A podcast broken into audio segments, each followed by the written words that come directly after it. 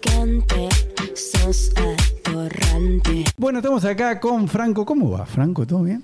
¿Cómo andás, Celo? Gracias por la invitación, viejo. No, gracias a vos. Bueno, este es el crossover más esperado de Twitter, Vamos creo. hacemos quilombo. Vos te la bancás, ¿no? Porque la gente va a decir, ¿qué hace Un ahí? montón, un montón. Bueno, lo que pasa Vine a que... buscar la chica, vine a ver si había. Claro, bueno, la ¿Dónde está la chica? ¿Dónde que la tiene guardada? Claro, están todas ahí escondidas. No, bueno, lo que pasa que, viste cómo es la gente, tal vez a, a vos te pasa un poco, bueno, cuando que estás metido en política, como que la gente se, se arma una imagen de tu personalidad mental diciendo de lo que vio, de lo que escuchó, y se queda con eso. Entonces la gente, no sé qué se cree, yo digo a veces que yo ando por la calle con la remera de los Pumas tacleando chicas para traerlas acá al programa. ¿Entendés? ¿No? Como dicen, no, este tipo qué pajero, no sé qué. Digo, por eso yo cuando hago mis historias, viste, te contaba, digo, mira, hace 10 años que soy vegano, no tomo, eh, no tomo, no fumo, no bebo, no tomo ni café, ni té, ni mate. Lo más loco que tomo es agua con gas. Entonces como que la gente le da bronca. Digo, no salgo a bailar, me acuesto a las 11, 12 de la noche. La gente dice, ah, no, piensa que yo soy sexo, droga y rock and roll. Y soy todo lo contrario. Entonces, eh, además de que, bueno, soy abogado, eso no sé si sabías. Entonces yo digo... También está bueno eh, que hoy hablemos del Franco, que no es el consultor, ¿no? En, ¿Cómo se dice? ¿Aviación? ¿Está bien dicho? Consultorio aerocomercial. Aerocomercial Aeronáutico. o la política, ¿no? Politólogo, sí, claro. Escúchame, y bueno, entonces, ¿vos dónde de lo que quieras. Sí, vamos a hablar. ¿De sexo podemos hablar un poco? Sí, por supuesto. Bueno, escúchame, eh, bueno, pero eso después. Pero, por ejemplo, para saber, vos me preguntabas a mí dónde soy, ¿no? Yo te dije que soy de Belgrano Capital. ¿Vos dónde naciste? ¿Qué provincia? ¿Qué- Salta, Salta Capital. Pero no tenés nada de acento, hijo de Nada de puta. acento porque, pues es que yo me instalé en la ciudad de Buenos Aires el 5 de enero del 98. Antes, en realidad, el 3 de enero. Pues el 5 de enero me operé. Del 98. italiano. Pa- Pará, ¿y qué? 25 años. Eh, claro, ¿vos en qué año naciste para que... 80. 80.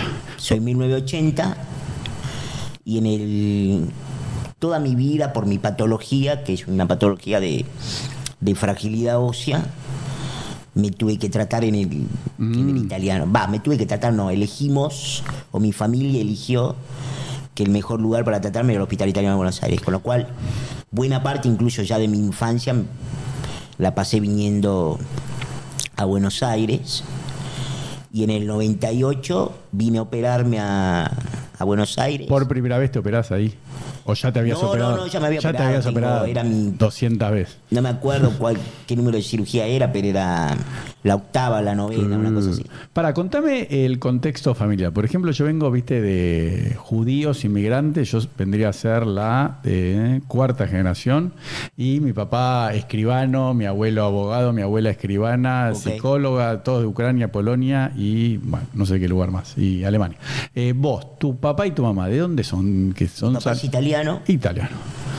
llegó a la Argentina en- a los 13 años o a los 15 años, una cosa así. Ah, ¿sí? ¿Llegó Sí, sí. él? Qué raro. Sí, sí, mi papá es italiano, nacido en Italia. Qué raro. ¿Y qué edad tiene? Vi- Vive tu papá, ¿no? Sí, sí, por suerte, ¿Qué, mi, qué edad mi tiene? papá y mi mamá, los dos. ¿Qué edad tiene? Mi papá tiene 84 años. Claro, por, por lo general son, digamos, sería un abuelo, un bisabuelo, como en mi caso, que es mi bisabuelo que vino de Europa. Vos, tu papá, mirá qué raro Sí. que vino hace poco. Mi ¿Y de dónde era? 84 años. ¿Y Del dónde? sur.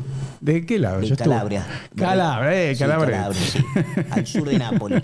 Al sur de Nápoles. Este, Qué bárbaro. mi mamá sí es salteña. Sí. No, mi papá es este administrativo de, de, tra- trabajar en la, en la industria de la construcción toda su vida. Mm. Mi mamá docente. Ah, docente, mira qué bien. y Pero tu papá dos es hermanos mayores. universitario. Soy el más chico de tres hermanos. Pará, ¿y tu papá es un universitario o no? No, yo soy el primer universitario de la familia. Ah, mira qué bien. No, porque mi papá me dijo, mira, puedes ser lo que quieras. Abogado, médico o contador. O rabino. Yo le dije, no, marketing. Eso no es una carrera seria. No, no, no. Mi papá, mi papá de hecho no tiene, creo que no terminó el secundario, de hecho. No, igual le- yo a mi hijo le digo, no estudie nada. Ah, sé feliz, sí. Longobardi no terminó el secundario. No, yo digo, si tu pasión, ¿no? que es tu vocación en la vida, requiere un título habilitante, porque si no sería un delito penal, médico, contador, abogado, ingeniero, eh, bueno, pero para el resto, mm, Sí, sí. No, yo tengo un, yo tengo un, un rechazo además y un desprecio profundo por la gente que es academicista. Yo estudié porque ¿Vos qué estudiaste? Yo estudié ciencia política. Claro. Yo estu- estudié la licenciatura en ciencia política. ¿En dónde? ¿En Que es nada, UBA. en En la Universidad de Buenos Aires. Acá en Capital. Sí, sí, sí, sí. Yo vine, de hecho, vine a estudiar. Vine a operarme y venía a estudiar. ¿A los 25? No, a los, a los 17 años. Ah, a los 17. bien. Hace 25 años. Mm, Estamos en el 23, ¿no es cierto? sí. Si la cuenta no me falla, hace 25 años que vivo en... O sea, más de la mitad de mi... Por eso no tengo acento también, porque más de la mitad de mi vida me la pasé viviendo ya en, Pero y cuando estás en Salta, en la te, ciudad de Buenos Aires. te sale un poquito el acento, ahí no, te... y cuando estoy en Buenos Aires también, cuando hablo con mis padres y Ahí te sale. con mis hermanos y con mis sobrinos, yo qué sé, me sale un poco el me asalteño un poco, sí, sí, obviamente. Escúchame, para, ¿y tus hermanos más grandes cuántos años te llevan? Más o menos. No, dos y tres años. Ah, bueno. ¿Y Somos ellos muy seguiditos. ¿a qué, a qué se dedican? Un hermano es cocinero y mi otro hermano trabaja en una empresa privada que tiene distintas cosas. Ah, bueno, listo. Nada que ver. Nada que ver, no, no, nada que ver. Y bueno, y escúchame, y a ver, te lo digo así, sin Sí. vergüenza. ¿Qué, qué sentís de haber nacido así? ¿No? Porque yo te lo digo, viste, cuando yo Sí, Yo a veces digo, no, tengo poco bíceps, no tengo gemelos, ¿no? Viste que son los problemas. Yo en una época digo, no, ¿por qué no soy más alto? Cuando era, viste, adolescente, digo, "A- así soy modelo, porque hay que medir más de un 80, yo mido unos 78. Entonces, después, viste, uno ve una persona como vos y decís, a la puta madre, ¿entendés? Como diciendo, Bueno, pues es que hay- ¿qué se siente? hay una frase para mí de cabecera que es muy linda, que dice, he tenido suerte, nada me fue fácil en la vida. Ah, Así que yo lo que te diría es que me considero una persona afortunada porque me ha tocado me ha tocado lidiar con una bien difícil, pero y eso me ha hecho la persona que soy. claro. Eh, Para, ¿vos crees en Dios? menos, menos que antes. Pero vos fuiste criado así Yo- católico. mi familia es católica. Mm. Cuando yo era chico era bastante católico. Después tuve una etapa en la cual me enojé un poco con. Sí, sí. ¿Por qué te enojaste? ¿Qué, qué pasaba? A ver, contá. No, bueno, sí me enojé porque si vos querés esa aceptación que tengo yo ahora de mi discapacidad, de mi patología, de mi enfermedad, no es, no es, es un proceso de la vida, digamos. Claro. Cuando yo era chico dije, bueno, loco, ¿cómo es el tema? Es decir, existe Dios y resulta que Claro. me tocó a mí fracturarme, hacer así con, la- con el puño contra la mesa y fracturarme, ¿cómo era el tema? Pues yo aparte cuando el progreso de mi enfermedad es un progreso, vamos, cuando yo era chico me hacías así, me fracturabas. o sea, Ah, peor era de chico. Ah, pensé que era al revés. Pensé No, que no, a medida peor. que crecía. No, no, no, mucho peor, mucho peor. Cuando era más chico era mucho más frágil. De hecho, yo Mm. nací con dos fracturas. ¿También? Entonces, sí, claro. Entonces, eh, tuve un momento que era cuando me tocaba el momento de hacer la comunión, la primera comunión. Y ahí ya estaba enojado, dije, ya agarré a mi mamá y le dije, mira, no vamos a hacer la comunión porque... Claro. ¿Por qué no? Y no quiero, le digo, estoy enojado, no quiero. ¿Dónde está? Nada. Cosas que hoy, si las pienso, me dan un poco de... Me incomoda, viste, decirlo, pero ¿Qué cosa tengo? no, no, me, inco- no, me incomoda decir la, la- Me incomoda en el sentido de decir este. que estaba enojado con Dios, ¿viste? Yo ¿Y pero sé. cuál es el problema? No, no, no, no, no, no. Yo te digo. Al contrario. Visto, de. No digo que hay un problema, digo, visto desde hoy, para mí, Mm. cuando ves. Viste que hay una cosa que hace.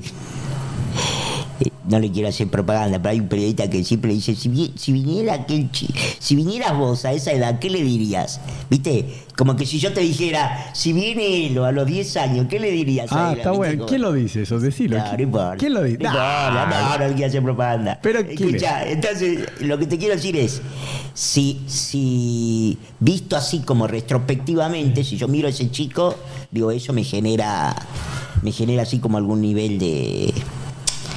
Nada, como de vergüenza, de incomodidad, viste, yo qué sé. Uno quién es para enojarse con Dios. Si Dios existe... Bueno, vos para que sepas. cómo- existe es al pedo enojarse con Dios. Pero ¿viste? escúchame, yo durante más de 25 años fui judío ortodoxo, cumplía Sí. el Shabbat. ¿Vos eh, crees en Dios? No, ahora no. Tope. No, o sea, creí mucho tiempo, pero no. No, yo si hago, un- si hago mi cálculo cartesiano me da que Dios existe, ¿viste? ¿Sí? Sí, obvio.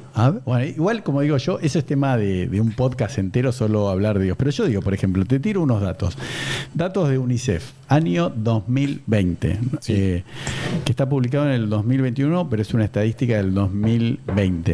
En el 2020 murieron en el mundo 5 millones de chicos menores de 5 años por causas evitables. ¿Sabes cuántos chicos? 5 millones de chicos menores de 5 años. Causas evitables que uno dice cuál es, por ejemplo, diarrea, porque Claro. donde ellos toman el agua eh, no, no tienen sistemas, digamos, de sanitarios para evacuar la caca, el pis, vamos a decirlo así. Por eso viste que hay un proyecto de Bill Gates de hacer esos baños químicos a nivel mundial, porque sería uno de los problemas de, para combatir la mortalidad infantil. Entonces yo digo, que la otra vez hablaba con una persona y me decía, no, no, no, porque yo, gracias a Dios, le digo, pero escúchame, tu Dios está matando 5 millones de chicos menores de 5 años por año en el mundo.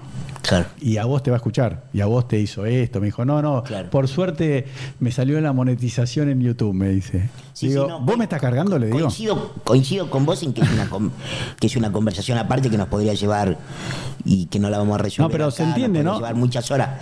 Pero claramente, digamos, yo lo que aprendí con el, con el correr de los años y con el correr del tiempo, probablemente por formación, Mm. además filosófica, teológica, académica, lo que sea, Sí. este, o una mezcla de todo eso, digamos, es que hay, existe lo que se llama el libre albedrío. Eso que vos, ese número que vos mencionás es impactante. Si lo viéramos hace 200 años, ese número es mucho peor. Sí. Digamos, este. Claro, igual se mide, perdón que te interrumpa. En ese sentido, digamos, Se- la modernidad, el capitalismo, la revolución industrial, etcétera, etcétera. Yo sé que está muy de moda decir que eso es malo y contaminante. Yo Sí, pero sé. perdón que te haga una aclaración. Se mide en cantidad de muertes cada 100 chicos, porque, como Claro. bien decís vos, hace 200 años no eran 5 millones porque la población era menor a Claro, nivel mundial. somos 7.500 Pero capaz que la mortalidad infantil era 70 cada 100, Sí, ¿entendés? sí, claro, Por claro. ejemplo, la hay, mortalidad infantil cayó, la pobreza cayó, la desnutrición cayó. La... hay un ejemplo de un rey francés que había tenido 21 o 17 hijos, de los cuales se le murieron 14.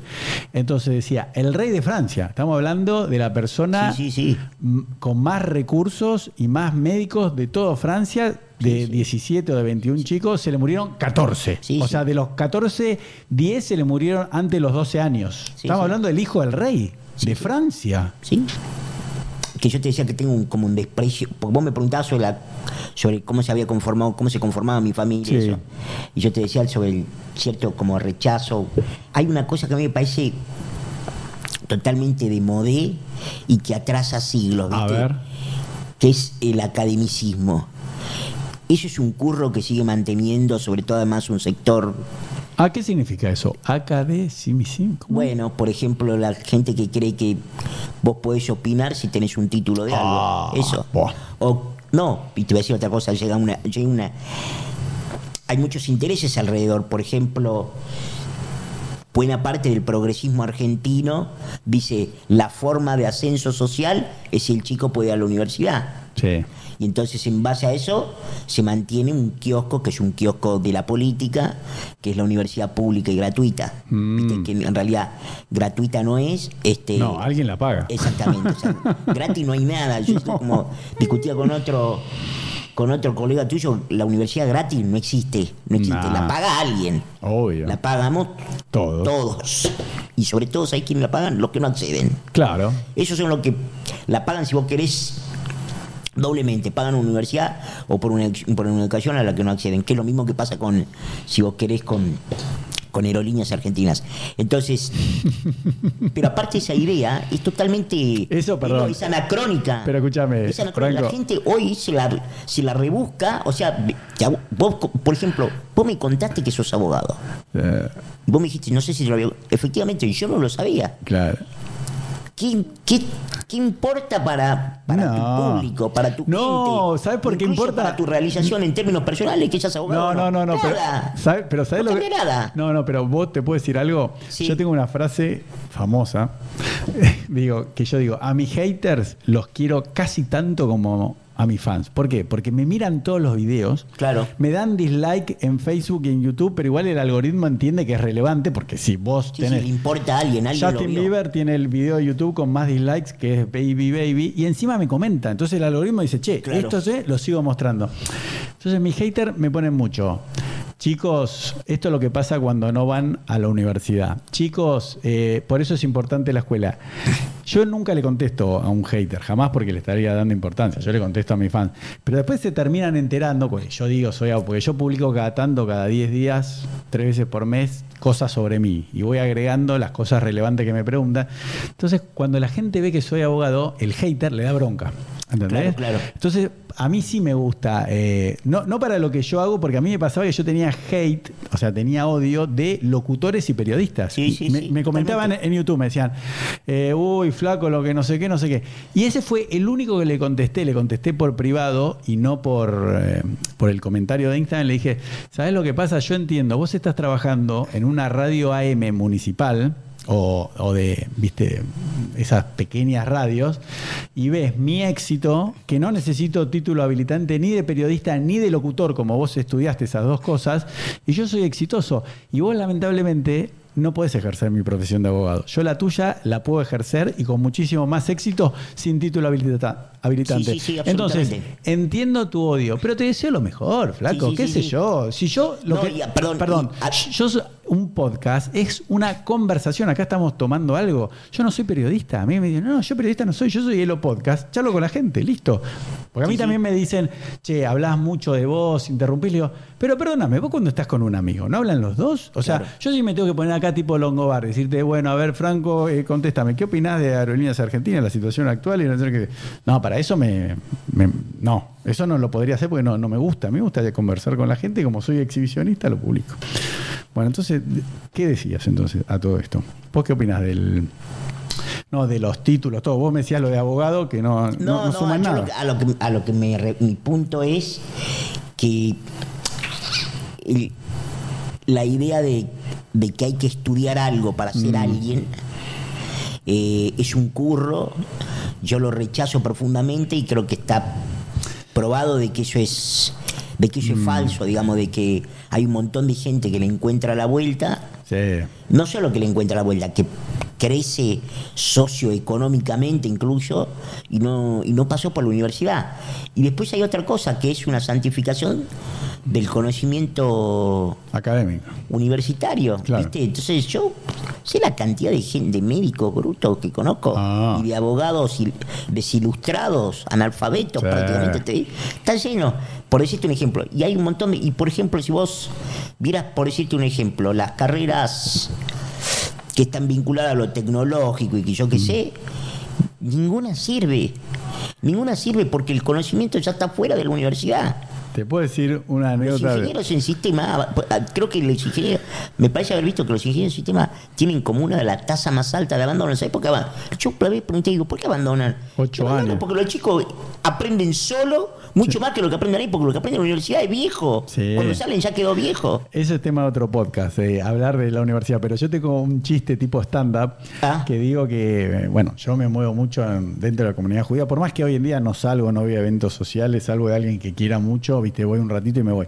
Y entonces yo digo un chiste que para los padres judíos, viste, que tenemos esa cultura inmigrante, que sí es verdad que en una época, ah, no sé, desde la época industrial y principio de siglo, la forma de, escalar socialmente y económicamente era a través de la universidad. Por eso, viste, los judíos teníamos un mandato de que, no sé si sabías, pero todos aprendían el piano o el violín. O sea, mis abuelos le decían, y mis padres, era de chiquitos, decían, bueno, piano o violín. Y después tenías que estudiar, decían, bueno, ¿qué vas a hacer? Como me dijeron a mí, abogado, médico contador. O rabino, pero rabino eh, es un chiste como diciendo, no, eso no es una profesión digna para un judío. Pero digo, eh, entonces, esa era la manera de crecimiento económico y social de una persona pobre inmigrante que venía de Europa con lo puesto, con el traje puesto. Entonces, yo lo que digo hoy, eh, tipo gracioso, es que no sé si sabía, bueno, la Universidad de Palermo, los dueños son de la colectividad judía.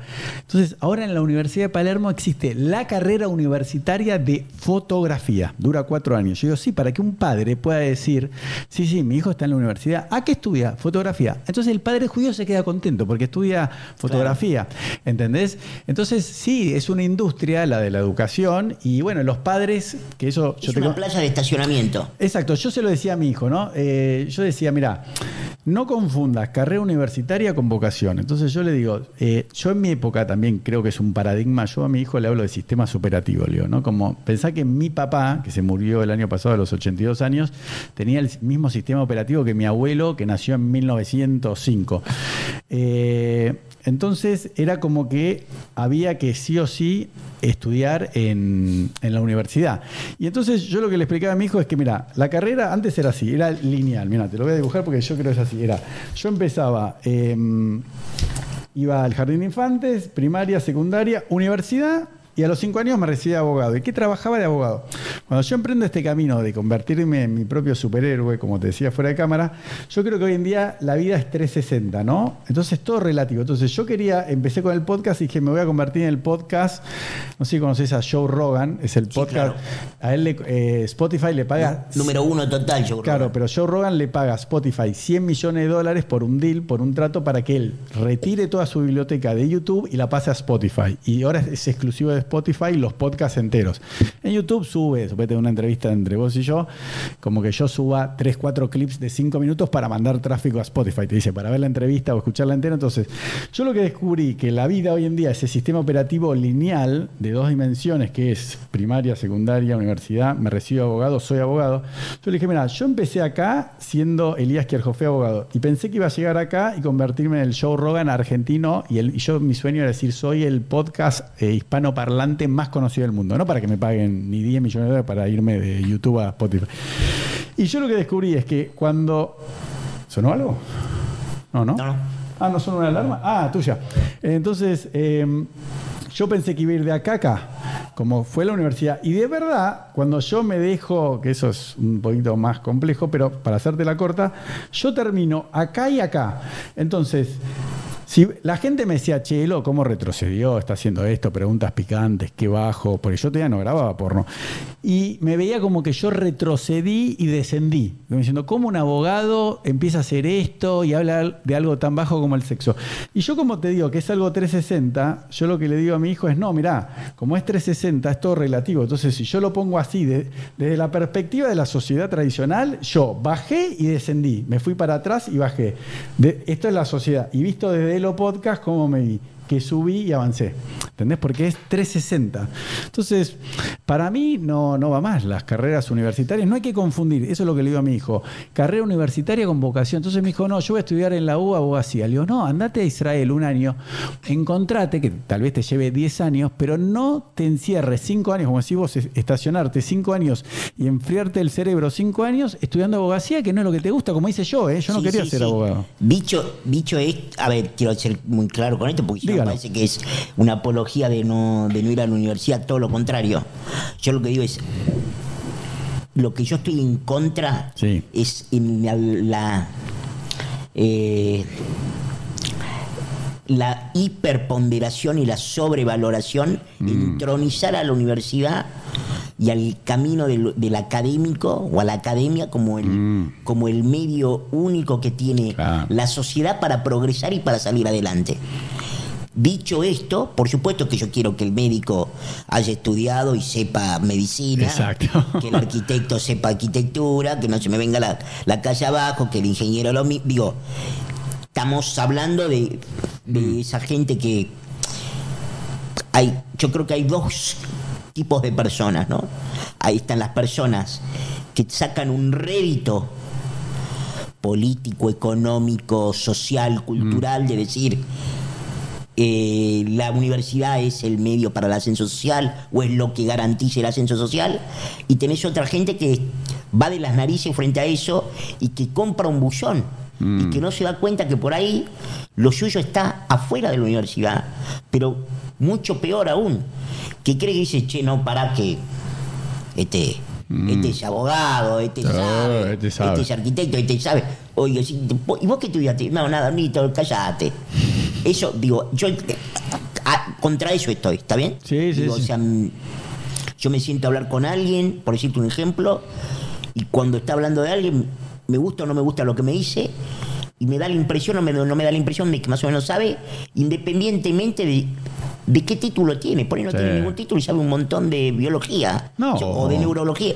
Por decirte un ejemplo. Claro. Me ha pasado. Entonces lo que quiero decir es, Ojo con el, con el academicismo, a eso me refería yo con que rechazaba el academicismo, y te lo decía por el hecho de que justo cuando vos me preguntabas sobre cómo era mi, mi árbol, digamos así, genealógico, Mm. Yo te decía que yo soy el primer graduado universitario de... Pero vos tuviste un mandato familia. de tu papá, ¿no? Absolutamente no. Yo lo hice. ¿Yo sabés por qué me vine a estudiar ciencia política a Buenos Aires? Eso, porque ¿cuál es la salida Bueno. laboral? A ver. A mí me gustan los aviones de chico, pero no, no, no tenía ingeniería aeronáutica en Buenos Aires. ¿No? No. ¿Y dónde se estudia? Hay en La Plata y en Córdoba. ¿Y por qué no te fuiste a Córdoba? me parece que hay alguna- Córdoba, yo por lo que aprendí, es la capital donde todos los chicos Sí, del sí. interior estudian en Córdoba. Es hermoso, señor, hay campus universitarios. Me encanta. Se me pone la piel de gallina porque cuando yo conocí, ya hace bastantes años, lo que era la Universidad de eh, la ciudad de Córdoba, con todos los chicos del interior del país, dije, qué lindo, está lleno de gente. Yo también era joven, ¿no? Sí, sí, de hecho, la mayoría de mis. Mucho más lindo que Buenos Aires, me pareció. no, de hecho, la mayoría de mi. No, no creo eso, pero. No, no, en el sentido de, Ah. de la gente joven ambiente, estudiar, el ambiente, universitario Sí, sí, de gente joven. Concentrado. No, y de todo el país. No tenés acá los porteños. O sea, tenés gente de, bueno, a, de- a Córdoba, van de Salta, de San Juan, de todos lados, ¿o no? De todos lados. No, eh, eh, de hecho, la mayoría de mis compañeros. eh, ¿Y por qué no fuiste a Córdoba entonces? porque yo quería Buenos Aires. Qué hincha pelota. Yo ya conocía Buenos Aires y quería venir a vivir a Buenos Aires. Me gustaba la política, porque en mi casa se hablaba política de, de muy chico. ¿A tu padre de qué, de qué partido era? Porque en, en esa época había partidos. No, mi papá no. mi No, mi italiano. papá ningún partido. Mene frega. ¿Y tu mamá? Sí, mi mamá en su juventud era de izquierda y después se hizo de, si vos querés, de centro izquierda porque Mm. terminó abrevando en el radicalismo y eso, Uh. pero ¿Y vos qué sos? ¿De derecha? Dale. Yo- Yo soy de derecha. ¿eh? Yo No, siempre digo, yo- ¿te puedo decir una frase polémica? Sí. Yo digo, si no fuese judío, casi sería nazi yo, por ejemplo. claro, yo te, claro, claro. No, no, lo digo Es el chiste irónica- Que, ustedes los judíos tienen permitido sobre ustedes mismos. Claro, eso es. Bueno, que si yo hiciera sería catalogado de antisemita. bueno, vos sabés que yo hablo mucho de eso también cuando hablaba, hacía los podcasts serios, es por qué solo el humor judío lo puede hacer un judío si no es antisemita, un negro solo puede decir la palabra con N, el N-word. Sí. ¿Entendés? Entonces, viste, yo como judío Sí. puedo decir lo que quiero y. y- ¿Viste la, ¿Viste la serie de, de, de People versus O.J. Simpson? eh, no, no, no. no. Mirala si podés. Eh, es muy interesante porque está muy bien toda la parte del juicio contra O.J. Simpson, en donde en un momento la estrategia de defensa de O.J. Simpson vira, cuando el caso tenía abundante prueba en contra de, de- del exjugador de fútbol, eh, pero bueno, en un momento vira a, al tema de su, de su raza. Claro, no, porque la Entonces, verdad la que. estrategia de su defensa no pasa a ser en probar su inocencia, pasa a ser a que al tipo le habían Plantado prueba. plantado evidencia, que le habían armado un caso en su contra y que no habían buscado los verdaderos asesinos de su, de su ex mujer. Pero perdón, él la mató. Porque él era negro. Pero él la mató, ¿no? Sí, fue él. Obvio, claro. No, no, pero por eso, pero los policías blancos, en su afán por incriminarlo, violaron un montón No, y de. aparte agarraron a- y agarraron. Entonces, uno de los policías, que es el caso, uno de los detectives, que es el caso que prácticamente voltea el bote para el lado de O.J. Simpson, es el que le encuentran los, los audios en donde le decía nigger, nigger a uno, no sé qué sé, y bueno, y ahí- chao, de N-word, y entonces hay una conversación muy interesante entre los entre los abogados defensores de James Simpson en un momento en un bar en donde le dice como que the N-word, ¿no? Como que la palabra eh, era la, pol- la palabra más Sí. potente y poderosa de los Estados Unidos. Mm. Y efectivamente con eso dan vuelta el... Claro, porque entre dos personas de color se pueden llamar. Claro. ¿Entendés? Como que yo a otro judío le diga, dale, judío de mierda, vení para acá, no seas tacaño, hijo Claro, de puta claro, ruso. No, no, yo no lo puedo decir. Vos me lo decís a mí y va. No Hablamos, para vos, vos vas haciendo salpicado. ¿Qué opinás de las. eh, pre- Pero, perdón, no es que, Sí. no, es que no, perdón, no es que no quiera eh, sacarle el culo a la jeringa. El, No. Yo no tengo, digamos, yo no tengo ningún problema ni con la derecha, Eh, Pero vos sos de derecha, eso- izquierda de Por eso, no, no, de izquierda seguro que no soy. ¿Y de dónde No, sos? yo, yo, yo creo que son, en algún punto estoy de acuerdo con algo que una vez cuando me lo dijo un gran escritor argentino en una entrevista, ¿Quién era? eh, Rodolfo Enrique Fowil, Sí. Quique Fowil, que lo entrevistamos en Radio La Ciudad, eh, dijo que eran categorías como medio también, viste, perimidas. Eh, yo ¿A vos te parece hoy en día que hay grieta hasta en Yo- Estados Yo Unidos? un poco- Digo, hoy o sos de sí, derecha yo- o de izquierda, yo no hay de interesa- centro. Yo me interesa, yo no tengo problema en- con ser de derecha. Lo que digo es que a mí me parece que no me engloba Bueno, en yo su también. totalidad porque pues yo en realidad creo que soy una persona más que piensa políticamente con el sentido común. Pero pará, vamos, vamos a hacer algo. común. Pero pará, pará. Yo, te- vos- te- vos- yo quiero que haya ver, ¿qué imperio de querés? la ley. Yo quiero que haya ley y orden, ¿viste? y Yo bueno, eso lo de derecha hoy en día. bueno, yo creo que eso es, bueno, es que ese es el Para problema. mí es lo eso normal, lo es el centro. Mm. que yo creo que eso se lo cataloga de derecha para estigmatizar eso que son reclamos recontraválidos. ¿Te puedo decir algo que queda re divertido? Yo, bien de cheto, así de norrelta. Yo no leo los diarios argentinos, Claro. pero para nada. ¿eh? Claro. O sea, si me entero de algo es por Twitter, por un comentario. eh, pero sí sigo mucho los debates de izquierda y derecha de Estados Unidos. Porque me parece como un programa de televisión.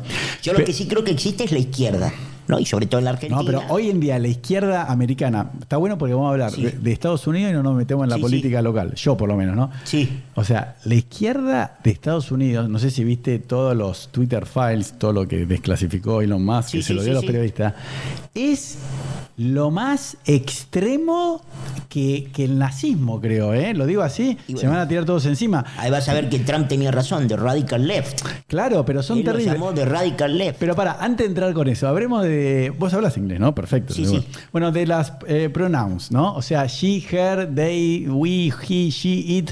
O sea, ¿qué opinas del lenguaje inclusivo? O sea, no, totalmente en contra. totalmente en contra. Pero no, en pero no, yo lo que digo es así, mira, ¿eh? No estoy, Lo- la otra vez. Yo estoy en contra del aborto, en contra del lenguaje Claro. inclusivo. Pero, pero escúchame, la otra vez. Háblame. No, y hay una. y Pero para, para, para que te dé el contexto, ¿eh? para que vos tengas de dónde arrancar. Lali Espósito veo en un Twitter que pone, somos campeones, hace un mes que fuimos campeones con X. Entonces uno le contesta en el Twitter, si campeones es con E. Decir los diputados, los seni- Bueno, entonces no es los señores y señoras, es campeones, es femenino, como los estudiantes. ¿Por qué le pones la X? ¿Entendés lo que te digo? Si es inclusivo. Campeones, somos campeones.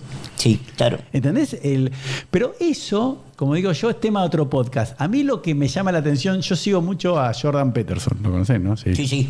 Jordan Peterson. Eh, Peterson, sí, bueno, digo Peterson para que entienda todo. Sí, sí. Eh, Peterson. Entonces, obviamente me encanta todo y eh, hay cosas que no comparto, como te debe pasar a vos con toda la gente, ya sea de izquierda, derecha o de centro, pero dice, ¿cómo vos me vas a obligar a mí que te tengo que llamar de determinada manera? Es como yo te diga, a mí me tenés que llamar Su Majestad Elo Podcast. ¿Por qué? Ah, no, porque yo, yo quiero que me llamen así. ¿Entendés? Entonces, ¿cómo podés? Pará, yo te cuento algo para que sepas con quién estoy hablando, ¿no? Yo, por ejemplo, yo entrevisté de 256 eh, chicas eh, que entrevisté hasta ahora en preguntas picantes, un montón, ¿eh?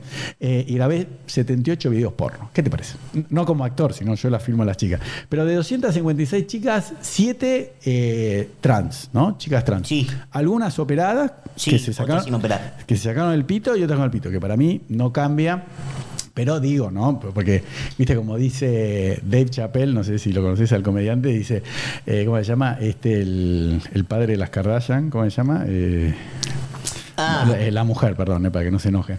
Eh, Jenner, ¿no? Caitlyn Jenner, como diciendo, sí, la verdad que si te operás y te sacás el pito es que estás muy convencido, ¿no? O sea, yo creo que vos podrás estar muy convencido que existe Dios, suponete vos, te digo, bueno, entonces sacate el pito, Franco. No, bueno, no, sacarme el pito. Tampoco tanto. no, Tampoco para tanto. Pero una persona No que. creo tanto. Claro. que se cree que realmente se siente mujer, se percibe como. A mí me parece perfecto. Pero, viste, todo ese tema de, de cómo llamar a, a la gente y cómo referirse, viste que hay lugares que te echan. En Estados Unidos directamente te despiden si vos no te referís a la otra persona, con- ¿entendés? ¿No? Yo, por ejemplo, eh, me mandaron un, un email de vimeo.com, ¿viste? Eh, que ahí pagás por a- alojar los videos, que es Sí. donde yo alojo los videos que hago con, con las chicas. Y, y en, en el pie es como que diga, eh, dice eh, Franco Rinaldi, eh, eh, he, him. ¿Entendés? Te pone en el pie cómo tenés que referir. Era un hombre, claramente yo me voy a referir así, pero se ve que lo están haciendo en Facebook, en, en- bueno, en muchas empresas de Silicon Valley que son eh, de izquierda, Sí, sí. que te ponen nombre y apellido y abajo, eh, she, her, eh, they, them. O sea, llamar en plural a alguien, ¿por qué no llamas it? Porque sería cosa, ¿no? Porque si no, no tenés género. Sí, sí. ¿Qué opinas de eso? No, no, totalmente en contra. Estoy totalmente en contra y hay una. Pero para, una pregunta, mucho más en profesor, contra. pero vos estás en contra de el lenguaje inclusivo la o, que te obliguen a llamar con un pronombre específico a una persona, porque son dos cosas distintas, No, ¿entendés? estoy No? en contra de, de la de todo lo que sea la in- institucionalización de esa forma de, Mm. de conversar, de usar pronombres, de No, pero que te obliguen, que yo te diga, no, a mí me, Claro. me tenés que decir they, them. no, claro, una locura. No, no, porque una cosa es que yo diga, eh, Pero hablar... ¿Vos qué pensás de eso? ¿Vos estás en contra también o no? No, yo... Podríamos estar en desacuerdo, pero digo, No, no, yo lo que digo es, yo no estoy en contra, me parece que la gente puede hablar como se le canta el culo, porque no, no, porque la Real Academia validó entrar adentro, salir afuera y subir arriba. Entonces, lo que Claro. antes estaba mal, viste que hoy está bien. Entonces, yo digo, Claro. al final le van a copar el, el board, Pero la- escúchame, pero la Real Academia puede, puede validar lo que quiera. Por eso ¿Sigue te digo- redundante o no? ¿en qué ¿Sí o no? Si yo digo hace 25 años atrás, la, la- la- Real Re- Academia podrá validarlo todo lo que quieras. Sí. Es redundante. Sí, la Vuelvo a repetir, es redundante. ¿Por qué? Porque la gente lo dice igual. No, es redundante, porque vuelvo y repetir son, tan- son tienen el mismo significado. Ah, perdón, vos estás Siguen diciendo vuelvo a... Ah, como siendo- subir arriba. más que lo valide, claro, subir Ah. para arriba digo, eh, también. No, pero está bien Lo escrito. validar la, la Real Academia Española todo lo que vos quieras, pero sigue siendo redundante. Bueno, pero yo lo que digo... Bueno, pero perdón, que dígalo. discusión que acá tuvo un periodista, hay una cosa, uno, hay una cosa que hacen los rally Trump que a mí me encanta, que él cuenta y a la gente se vuelve loca. Que, que- ¿Quién lo hace? Trump. Ah, Trump, Donald Trump, sí. Que él cuenta el caso de una trans que va a hacer a competir pesas Sí. con las mujeres. Con mujeres. Entonces dice, claro, agarran a una mujer y hace para levantar la pesa, ¿viste? Y viene el trans y hace ting, ting. Bueno, ¿entendés lo que te quiero decir? No, bueno, yo eso Pero- lo sigo mucho. Todo eso es la misma lógica. Todo eso es la misma lógica. No, pero ahora. Inclusi- el lenguaje inclusivo es, si vos querés, se corta con el mismo, con la misma tijera con la que se corta que vos tenés que, por decirte un ejemplo, que es una cosa muy preocupante que está pasando, sobre todo en Estados Unidos, que es la inclusión de trans en el, en el eh, con- Deportes. en los deportes. Bueno, pero eso te iba a con decir. gente que no es trans. Bueno, pero en Estados. Unidos, la FINA, creo que se llama F-I-N-A. Por lo menos que las mujeres trans jueguen con las mujeres No, trans. bueno, bueno, A por ver eso. a ver si, una, a ver si vos- vos pon- una mujer, una mujer, ¿a vos te parece normal y te parece correcto y justo que una mujer tenga que practicar, por decirte un ejemplo, boxeo No. con una chica trans? No, pero está Pero, demostrado. la cagapalo. Ese tema sí lo sigo mucho. La FINA, que creo que es la. Esa creo que es la Federación Internacional de Natación. Pero eh, en Estados Unidos ya hubo todo un movimiento de mujeres que competían y ahora está no pueden eh, correr más las chicas. eh, claro. No, porque le sacaban 20 segundos, porque la densidad claro. ósea y lo mismo con MMA. Aunque una, un hombre que, perdón, aunque un hombre que, aunque una persona que nació hombre biológicamente haga tratamiento de hormonas y, descienda sus hormonas de testosterona hasta igualar eh, en teoría a una mujer, la densidad ósea, la capacidad muscular, la capa- es no, no lo puedes revertir. Entonces es totalmente injusto que, que compitan. eh, digo, eso es lo que decidió la Federación eh, Estadounidense de Natación. eh, No, no es una opinión mía. Pero, pero bueno, eso también es. ¿Qué es lo que es, qué es lo correcto? ¿Es No lo sé, lo correcto, qué sé yo, es todo tan relativo. Yo creo que todo Bueno, va. está bien. No, no es correcto o incorrecto. Bueno, ¿eh? ahí sí yo tengo una posición, si vos querés. Dígala. Sí, ahí sí, no, es que ahí sí mi posición sí es de, de valores Mm. y ideológica y no tenga ninguna duda de eso. Yo, para mí es totalmente, Yo, por es ejemplo. totalmente injusto Mm. y, total, y por tanto es incorrecto poner a competir, por decirte un ejemplo, a un trans No, eso con sí. una mujer. Del mismo modo que también sería injusto que vos pongas a un a una a una a un chico trans, creo que se dice que es la mujer que quiere ser hombre, Sí, yo entrevisté ¿eh? dos chicos Bueno. trans. Que lo pongas a competir con hombres de verdad, a ver, a ver, a ver cómo le va en el, a ver cómo le va en el boxeo, Pero te a ver cómo le va en la natación, a ver cómo le va en el Mal. tratamiento de pesa. Escúchame, Bueno, tengo una pregunta. jodamos, pero tengo una pregunta. jodamos. Profesor, tengo una pregunta interesante para vos. A ver, que yo me la hago hace tiempo. ¿Por qué el ajedrez no es mixto? Si no hay ventaja física. En serio te pregunto. Claro. No, no está buena mi. Yo re- eh, re- reflexionando sobre todo este tema, una vez dije, automovilismo. ¿En qué influye el físico del hombre y la mujer? ¿Me vas a decir, no, soporta más el calor, tiene más fuerza para agarrar el volante? Yo creo que no. Entonces digo, ¿y ajedrez? ¿Ajedrez? ¿Por qué los hombres y las mujeres compiten distinto? No, en serio lo pregunto, ¿eh? ¿No está buena? Está muy bueno lo que digo. En serio, ¿eh? Me creo que soy un genio, pero la verdad, ahí no podés decir, o ajedrez o... ¿Sabés que yo ¿Por qué está diferenciado el fuera de sexo? Eh, de ese rubro, con lo cual no puedo decirte No, si, pero la- pensalo. si las competencias de ajedrez están divididas por género. Sí, sí, está obvio. No, no sabía. Pero ¿y por qué no, no compiten juntos? No ¿Eh? sé. ¿No está Buena bueno? pregunta, no tengo respuesta. No, no, pero Es una buena si no para la cual no discriminamos, si no discriminamos, eh, para mí ajedrez tendrían que competir las mujeres con los hombres. O sea, que no realmente ahí no hay género, porque no importa Pero si vos, vos implicás que ganarían más los hombres y que por eso no. No, no, Ah, no. No, no, me gustaría saber qué pasa. Ah, ok, ok. O por ejemplo, bueno, eh, Jordan Peterson dice, bueno, cuando piden las cuotas las mujeres, ¿por qué no la piden en minería? Claro. O en albañilería de construcción. Yo no veo que estén las mujeres diciendo queremos más puestos de. ¿Quieren No, los no, puestos de los gerentes? No, ¿Por qué pero. la- escuchá, ¿Y por qué no la piden en población ¿En qué? En población carcelaria también? ¿Cómo? ¿Cómo sería? No Y entendí. hay muchos más hombres presos que mujeres. Claro. No, bueno, pero eso sería porque es- están condenados. Eso quiere, eso quiere- bueno, pero vos fíjate, pero eso no es sexismo. Pensar que el hombre es más delincuente que la mujer. El hombre es más delincuente que la mujer. ¿En verdad es, es- es cierto no, eso? No. Bueno, yo el otro día le escuché decir suelta de cuerpo a una periodista en un canal de televisión de noticias que un abogado de un, de un hombre, no estaban hablando del caso Lucio Despuy, pero estaban hablando de un caso de un hombre que había sido víctima de violencia de género. Sí, hay hombres víctimas de violencia de género. Mira vos. Entonces estaba contando y dijo, no, bueno, lo que pasa es que cuando va una mujer, a la mujer siempre se le crea. Y dijo la periodista, y está bien que se le crea. Entonces vos decís, ¿cómo? ¿Que la mujer no miente? Ah, Pero entonces, escúchame, ¿y mm, cómo te metiste en política? Porque la verdad en Argentina, ¿vos, vos entraste por el PRO? ¿Vos eras candidato? No, yo entré por Republicanos Unidos a través de Ricardo López Murphy, Bueno, está bien. Pero y no, no. que entró a la coalición Juntos por el Cambio para las elecciones parlamentarias 2021. Por eso, ¿y ahí cómo te fue? No. ¿Cu- ¿Cuánto te faltó para ca- clasificar? Eh, me faltó, quedé en la lista suplente, así que me faltó bastante. Claro. Pero yo estaba quinto en la lista que mezclaba después con Claro. todos los que íbamos a La Paz, así que Mm. ¿Y qué ganas de meterte en política? ¿Para qué te metes en política? Pregunto, ¿eh? Bueno, primero soy politólogo.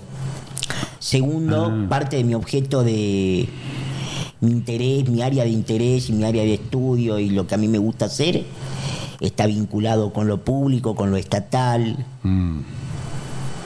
¿Pero vos crees que a través de, comunidad. de la política puedes cambiar algo? ¿No, ¿No es mejor cambiarse uno y listo que preocuparse por el país? Yo digo, viste No, que yo, yo te conté que tengo mi libro Cómo me convertí en mi propio superhéroe. Yo me rescato a mí mismo, chao. no, yo creo que no. ¿No? No.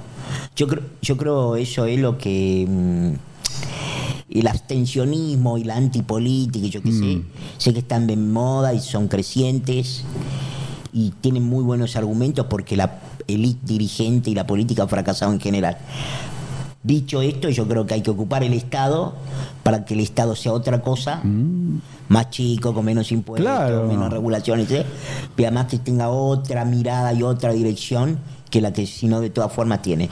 Pero- Porque, a ver, para que nos ente- para que nos entendamos, A ver. toda esta buena parte de estas políticas Mm. inclusivas o estas formas, estas modas inclusivas, falopa de la izquierda siglo XXI, Ahí empezaste a tirar, ¿eh? eh, todo eso, Falopa. bueno, se instrumenta y, se- y te termina, que vos repudiás, que yo repudio, se termina eh, convirtiendo en un estorbo para tu vida normal, porque, porque ellos ocupan el lugar que vos decís, no lo voy a ocupar yo porque con tal desde el Estado no se puede hacer nada, con tal desde la política no se puede hacer nada. Mm, Bueno, Es lo que yo digo. yo, yo tiendo a, tiendo a pensar, a ver, ¿cuál es el problema? Que yo creo que los argentinos, o creo que, no sé si es solo patrimonio de los argentinos, pero digamos, creo que a veces somos demasiado ciclotímicos, ¿no? No tenemos no tenemos término medio. Entonces uno pasa de pensar de que la poli yo, ni ahora que trabajo en la política y, y hago política más activamente, creo que la política es la madre de todas las batallas y que es con- de donde se solucionan todas las cosas, ni creo que evitar la política, evitar el control estatal, etcétera, etcétera. El control estatal, digo, no, ocupar lugares en el Estado y gobernar, este sea una, sea una pérdida de tiempo, ¿está bien? Yo lo que creo es que ni tan tan ni muy muy, ¿sí? Hay un poco, hay que meterse un poco y hacer la prueba para tratar de que las cosas, a ver, para que nos entendamos, para Sí. que nos entendamos. A ver. Nueva York, Sí. a vos que te gusta hablar de, de Estados Unidos como a mí, y que seguimos la política, si vos querés, norteamericana y los debates culturales y sociales. Nueva York, hasta la llegada de Rudolf Giuliani, me Te pongo de pie, Sí, era una cosa a partir de las 6, 7 de la tarde. Ah. ¿Está bien? Bueno, Macri lo Era, quiso hasta- hacer. era una cosa hasta las 6, 7 de la tarde. Después de Rudolf Giuliani y su famosa tolerancia cero, Mm, eso me encanta. se cambió totalmente, cambió totalmente. O sea, para, vos, para que nos entendamos, yo tengo un amigo de izquierda. Perdón, ¿sabes a dónde tenemos que ir a vivir vos y yo? Tengo un amigo, sí, A Texas. Y sí, ¿Viste que se fueron todos de California? Austin, todos los que son como vos, sí. a Austin. Nah, yo me quiero ir. Porque, mira, No, yo conozco. Te interrumpo por lo- a ver, ¿a quién conoces? Conozco Dallas y conozco Houston. En cualquiera de las dos ciudades viviría hermoso. con Vámonos. muchísimo gusto. Pero escúchame, ¿vos conocés a Yuval Harari? No, ¿No? Nah. ¿No conocés el libro Homo Sapiens? No. No, lo tenés que leer urgente. ¿Ah, sí? No, no, no. Mirá. Vos, vos, vos leés, ¿no? Si te Sí, gusta sí, leer. sí, claro. Bueno, Yuval Harari es un es historiador, no sé, no sé también estudió ciencias políticas, israelí. Él es gay, está casado con un canadiense. Lo digo porque... Sí, sí, eh, para que no se tome como que. no, es- no, porque viste que a veces como que dice, no, si es gay es de izquierda o si es gay de derecha. Digo, digo un poco porque él, él- él lo cuenta. Y él dice que todo, no, no, no, eh, lo tenés que leer. ¿A vos cómo te gusta leer? ¿En libro de papel o digital? Papel. Bueno, yo te lo regalo. ¿Puede ser? Sí, claro. Es más, ahora salimos de acá, pasamos por el centro comercial Nordelta, bajo y te lo regalo. En serio te digo. No, porque yo leo todo en iPad. A mí no me, no me gusta el papel porque me gusta tenerlo y yo siempre me compro el libro y a su vez cuando entreno, viste que pedaleo mínimo dos horas, lo, lo voy escuchando. O sea, mientras pedaleo lo escucho y después lo tengo que leer de vuelta porque no es lo mismo, viste, porque estoy pedaleando. hay todas las, bueno, él dice que, en resumen, que el Homo sapiens, el ser humano que somos nosotros, lo de los países es una ficción. ¿Entendés lo que te digo? La, vamos a Argentina, salimos campeón del mundo. ¿Quién salió campeón del mundo? Messi y los otros jugadores. ¿Entendés lo que te digo? Sí, Entonces, sí, totalmente. Hoy en día, para mí, pensar en países, en, en impuestos, yo entiendo que eso es tema de otro podcast, la economía, obviamente, es mucho más barato hacer algo en China que en Argentina se perjudica a las industrias, eso no lo quiero hablar, pero digo, el tema de decir soy argentino, eh, soy brasilero, los uruguayos son todos pelotudos, digo, es, él dice, es una ficción. ¿No? El tema de la nacionalidad hoy en día. Entonces, yo lo que creo, que por eso cuando yo me rescato a mí mismo y me convierto en mi propio Mesías, es digo, uno tiene que ser un ciudadano del planeta. Yo, viste, sí soy vegano y defiendo el ambiente y todo lo que quiera, por más que tal vez está medio discutido si realmente el calentamiento global afecta o no afecta, porque ya está comprobado que en otras épocas el planeta aumentó. Pero ese es tema, como digo yo, de otro podcast. Pero digo, la persona, ya somos ciudadanos o homo sapiens del planeta entero. Entonces yo sentí que acá en Argentina me dio un montón, porque a mí cuando la gente me habla mal de la Argentina, digo, mira, a, mis eh, bisabuelos judíos que vinieron de Polonia, Ucrania, Alemania, etcétera, eh, Rusia, pudieron practicar la religión, pudieron desarrollarse, pudieron ir mandar a sus hijos a la universidad, ¿no? Y todos llegamos bien. Entonces yo siempre voy a estar agradecido con esta ficción que es este país que se llama Argentina, ¿no? Porque antes era el Virreinato de la Plata, estaba, no sé, Chile, Argentina, Uruguay, Paraguay, ¿no? O sea, eh, pero digo, al que no le gusta, que se vaya, pero no que, que se vaya enojado, digo, andate a otro país ya que te parece que Argentina está malo. Porque cuando la gente me habla mal de Argentina, le digo, ¿vos sabés que Mercado Pago, Mercado Libre? Se hizo en Argentina y la empresa vale, no sé, 80 mil millones de dólares. ¿Vos sabés que Despegar se, se creó acá en Argentina? ¿Vos sabés que Globant, que te hablo de los unicornios argentinos, Sí, sí. se crearon en Argentina? Y acá hay gente que hace un montón de plata y que vive bien, que hay pobres, todo lo que quieras. Pero digo, al que no le gusta, se va. Entonces, yo para mí la ficción de los países y tratar de cambiar un país, yo creo que Argentina, mira, vos fuiste a Israel, No fui, desgraciadamente. Yo sabía que no. Tengo muchas ganas de ir. Vos cuando vayas a Israel te vas a caer de culo y espero que no te quiebres. Pero, está bueno el chiste. Pero yo cada vez que voy a Israel, vos ves que es un desierto y vos ves que hacen hidroponía, esto, lo otro. Tienen, eh, es el segundo país con más startups del mundo, ¿no? Y vos decís, está bien. Entonces vos decís, y Argentina, yo no, no, Argentina no tiene solución, ¿entendés? Porque el problema somos, no sé, el- los argentinos, la idiosincrasia. Vos ves en Israel ro- rodeado de 23 países árabes, una pulguita así más chico que Tucumán, y decís, ¿cómo hacen estos tipos? Pero no lo digo yo porque soy judío, porque yo tampoco me identifico con, con los israelíes como diciendo, ellos son los que combaten, ellos son los que mandan a los hijos tres años al ejército. ¿entendés? Yo no digo, uy, ganó Israel, gané yo. ¿Entendés lo que te digo? ¿no? Sí, Está sí, bien. sí. Yo soy judío, pero no tengo ningún mérito en ese país. Entonces yo digo, la Argentina para mí no es de pesimista, es mi opinión. Está condenada. O sea, nunca va a cambiar. Entonces, al que no le gusta, que se vaya, se vaya a otro país.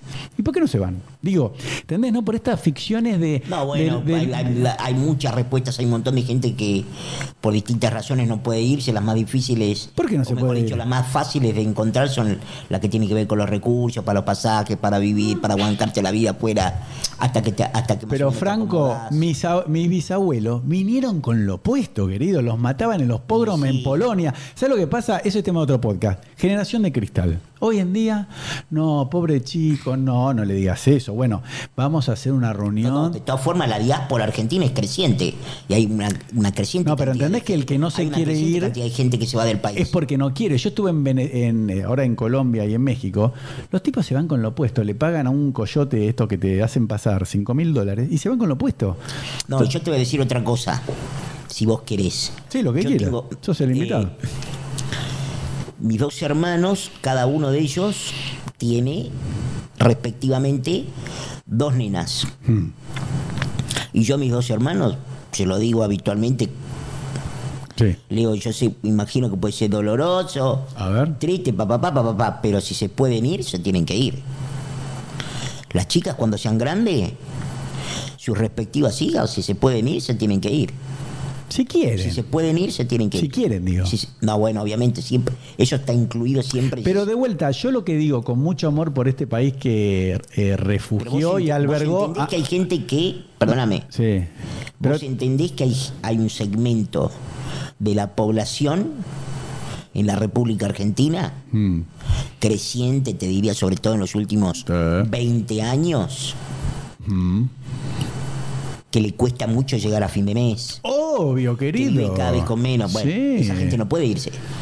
Vos decís, No, pero esa gente capaz se podía no se venir quiere hace ir. 20 años. Bueno, No, capaz. pero hay muchos no planeros que no se quieren ir, los que No, viven que del ir, gobierno. pero hay muchos que no se. Pero digo, aún queriendo no se pueden ir. La clase media baja, ¿no? Que es la que, que se vayan todos, la que está decepcionada de la política. Digo, bueno, váyanse, corazones. Mis bisabuelos, Sí. yo lo digo con, con mucho amor para Argentina, por más que para mí los países y la nacionalidad son una ficción. Somos todos, somos sapiens. Vos, por ejemplo, ¿vos te crees? A ver, a mí me gusta ir y volver, ¿eh? ¿Vos te crees que Dios creó el, el universo? ¿Vos sabés qué edad tiene el universo? Más o menos. 6 mil millones de años. Perdiste. 14.500. Mira, ¿Cuánto tiene el sistema solar? Casi 5.000. Tiene 4.500 millones de años, ¿no? El, el planeta Tierra y el sistema solar. El Homo sapiens, somos nosotros los seres humanos, eh, tiene 200 millones de años más o menos. Entonces, hay gente que se cree que se cree, de acuerdo a un artículo del New York Times, que después te voy a mandar el link, hay 300 millones de planetas solo en esta galaxia que tienen condiciones iguales al planeta Tierra. O sea, que vida en el universo inteligente, sintiente hay. Entonces, la gente se cree que Dios, que no existe, ¿no? Creó todo el universo que tiene 14.500 millones de años, para poner, solo crear el planeta Tierra, para que el ser humano que tuvimos el culo, tuvimos la suerte de que dominamos, lástima que yo digo que los pulpos no son más inteligentes que nosotros, o la jirafa, no sé, otro, o no, digo los monos, ¿entendés? Para que nosotros hagamos mierda del planeta, ¿entendés lo que digo? Esto es una ficción, ¿entendés? Somos monos, corazón, ¿entendés lo que te digo? Entonces, ¿vos crees en Dios eso? Que Dios creó, creó sí, el mundo. definitivamente. Nah. Sí, definitivamente. ¿Vos crees que el ser humano es superior al resto de.? Yo sé lo que digo, para que entiendas. ¿Viste Chernobyl? Mirá el, el documental de Netflix, ¿lo viste? Míralo. Hay una- hay- Pero hay pará, una- escucha. sí. Vos ves el documental. hay una cosa que dice. que dice. ¿Qué dice? Borges, que Ah, linda, ¿Qué en dice? el cuento El Inmortal, Sí. que dice que el hombre es el único mortal porque es el único que se da cuenta que muere. No, los animales se dan cuenta. No se dan cuenta que muere. Ah, no. No. Uy, qué animal que sos. ¿Cómo se van a dar cuenta que mueren los animales? Sí. Vos hablaste con los bichos y Sí, No, la vaca, el chancho, cuando lo van a matar, sabe que se va a morir. Por eso lloran, tienen miedo. El famoso por eso llora como el chancho. Claro, Claro, el chancho sabe que se muere. Mirá Tiene Te lo conciencia. dijo el chancho. No, pero está, está comprobadísimo. Ay, ¿Sí? ¿Cómo? ¿Me estás cargando? No, ¿me Sí, estás tomando el pelo? No, No, te estoy cargando. no, Luce como que te estoy cargando. te estoy no, no, en serio. Sí, sí.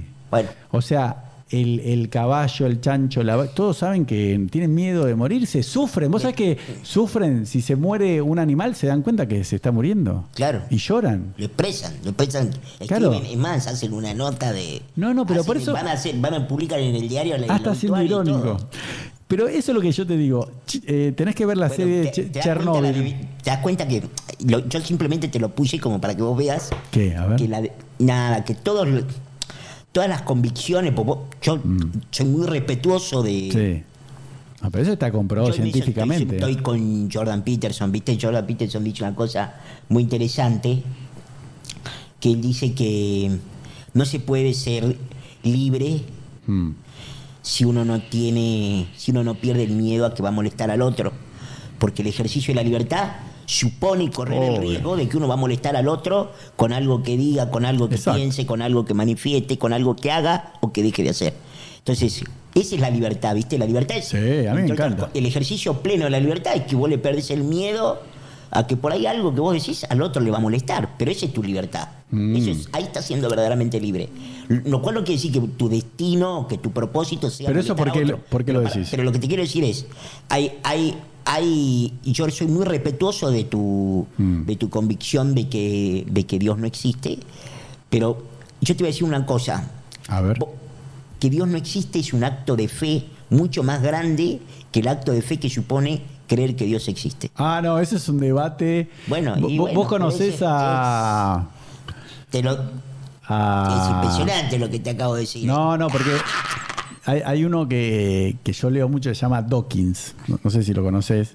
Es un biólogo eh, británico que escribe justamente eso. Él escribió un libro sobre ateísmo y, y entonces dice que no, que no, eso es una falacia, pero ese es tema de otro podcast. No, no, decir que yo que no pueda probar que no existe, existe, es como que yo diga, eh, él, él lo pone así en su libro que ese también lo tenés yo, que creo, leer. yo creo como Pasteur que un poco de ciencia te aleja de Dios y mucha ciencia te acerca de No, Dios. no, porque él dice, si yo digo que a- alrededor de la Tierra hay una mariposa que está orbitando, él dice otro animal, otra cosa. Entonces, yo te digo, no. Entonces vos decís, yo creo que existe. Yo te digo, no, mirá, es lo más probable que no exista. Entonces, ¿quién tiene razón de los dos? ¿El que dice que existe o que no Está existe? bien, pero es una discusión insondable. Que No, estar- no, a mí te digo la verdad. noche acá. No, no, no, como digo yo, está, ese tema de. Lo que te quiero decir es lo siguiente. que Sí, es dígalo. El, el, el, el, el misterio de la creación, el misterio Mm. de que no hubo nada y en algún momento hay algo. Claro. Vos recién hablabas de cifras, viste, que son eh, disparatadas, viste. No, ¿cómo? dijiste- no, bueno, vos me dijiste 14 mil millones de años. tiene 14.500. El 500, que eh, eh, mirá, o sea, mirá la precisión. Y no, porque No eso. 14.000, 14.500. Porque lo ven con el telescopio Hubble que ven para atrás y ven exactamente la del universo. Y, y, y el 14.501 que había, ¿Para atrás? ¿sí? Claro. Dios. Estaba un viejito que dijo. A ver, ¿qué? Dios dijo, No, por eso te Franco, digo, van a 15.000 hacer... Para, para, yo tengo una pregunta. 15.000 que había. Ah, mira, mira cómo... Hay, vos sabés que hay. Vos- vos que eres alguien piña. escribió sobre la teoría del Big Bang Sí. Que eh, la teoría del Big Bang precisamente era lo que corroboraba la existencia de Dios. Porque toda esa combinación de factores que dieron origen a la creación era simplemente, podía ser una obra divina. Sí, sí, eso lo- yo lo estudié en la Kabbalah. La Kabbalah Entonces, cree eso, que Dios crea el no lo tiempo. vamos a- Pero para, yo te voy a hacer una pregunta personal. Mira, mira, mira cómo me- te... yo te, lo que yo sí te digo, quiero retruco. ¿Te puedo decir, decir es lo siguiente. quiero retruco? A mí me gustaría tener mucha más fe. Me gustaría tener mucha más fe. Porque me daría menos tristeza, me daría menos tristeza morirme. A mí no me da miedo morirme, pero me da tristeza. Entonces, ¿Por qué te da tristeza? porque me parece triste morirse. ¿Que vos te mueras? Sí, obvio. Ah, mira qué narcisista que sos. ¿eh? Y sí. No, porque yo creo, por ejemplo... lo que vos quieras. No, yo soy súper narcisista, pero egocentrista. pero yo tendría, es- pienso Sí. que esa tristeza Mm. que me da la, las- la conciencia o el, o, o el conocimiento Mm. o la certeza de que me voy a morir, Mm. eh, sería, sería menor si tuviera más fe. Claro. Entonces, esa tristeza es inversamente proporcional a la fe que uno tiene. Bueno. Cuando uno tiene más fe, esa tristeza cae. Claro, para eso está la tiene religión. fe, esa tristeza Claro, pero para eso está la religión. Porque yo te digo algo, la, el ser humano tiene la angustia existencial, ¿no? Que es, ¿por qué nací? ¿Para qué vivo? ¿Y por qué me voy a morir? ¿Por qué? Porque el universo tiene 14.500 millones de años. Vos, supongamos que nos ponemos de acuerdo que lo creó Dios, ¿no? Digamos decir, Dios dijo, abracadabra, que esas son palabras en hebreo, que dice abracadabra, que se haga como digo. No sé si sabías que la palabra abracadabra es en hebreo, en arameo, de verdad. Eh, entonces, vos decís, todo lo que pasa tiene sentido. Entonces, si hay alguien que lo creó en la causa inicial, eso es lo que le da sentido. Entonces, hay un propósito, claro. Exacto. Entonces, ¿vos qué decís? Eh, el universo tiene 14.500 millones de años, que vos y yo estuvimos muertos. Ahora, vivimos 100 años, ¿no? En el judaísmo se decía que vivías hasta los 120 años. ¿Viste? Cuando cumplís años te dice hasta los 120. Que igual yo no quiero vivir hasta los 120. Entonces, eh, es mucho, estaría muy viejito. Pero entonces digo, tuviste muerto 14.500 millones de años, vivís 100 y vas a estar muerto por toda la eternidad. Esa angustia existencial de no saber por qué naciste en este momento, por qué Conoces el Talmud, ¿no? Que es un libro eh, que discuten los rabinos de, de Torah. Dicen, hay una discusión que duró 30 años en el Talmud. ¿Qué dice? Eh, ¿Qué es mejor, haber nacido o no haber nacido? Entonces están los rabinos, imagínate, 30 años discutiendo. ¿Y a qué conclusión llegan? Dicen, la verdad hubiese sido, porque se habla así con el tonito rabino, dice, la verdad mejor hubiese sido no haber nacido. Ya que nacimos, hay que cumplir la Torah. Esa es la conclusión de, de los rabinos. Es Pero digo, bueno. muy bueno. bueno.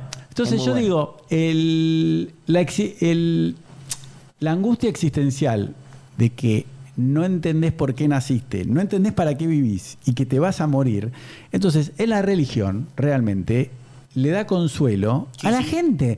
Porque yo digo, y te lo voy a decir en la cara, una persona, ¿no? Se le muere el, el hijo eh, a los dos años en un accidente de, de auto, le- una bala perdida o nace con cáncer.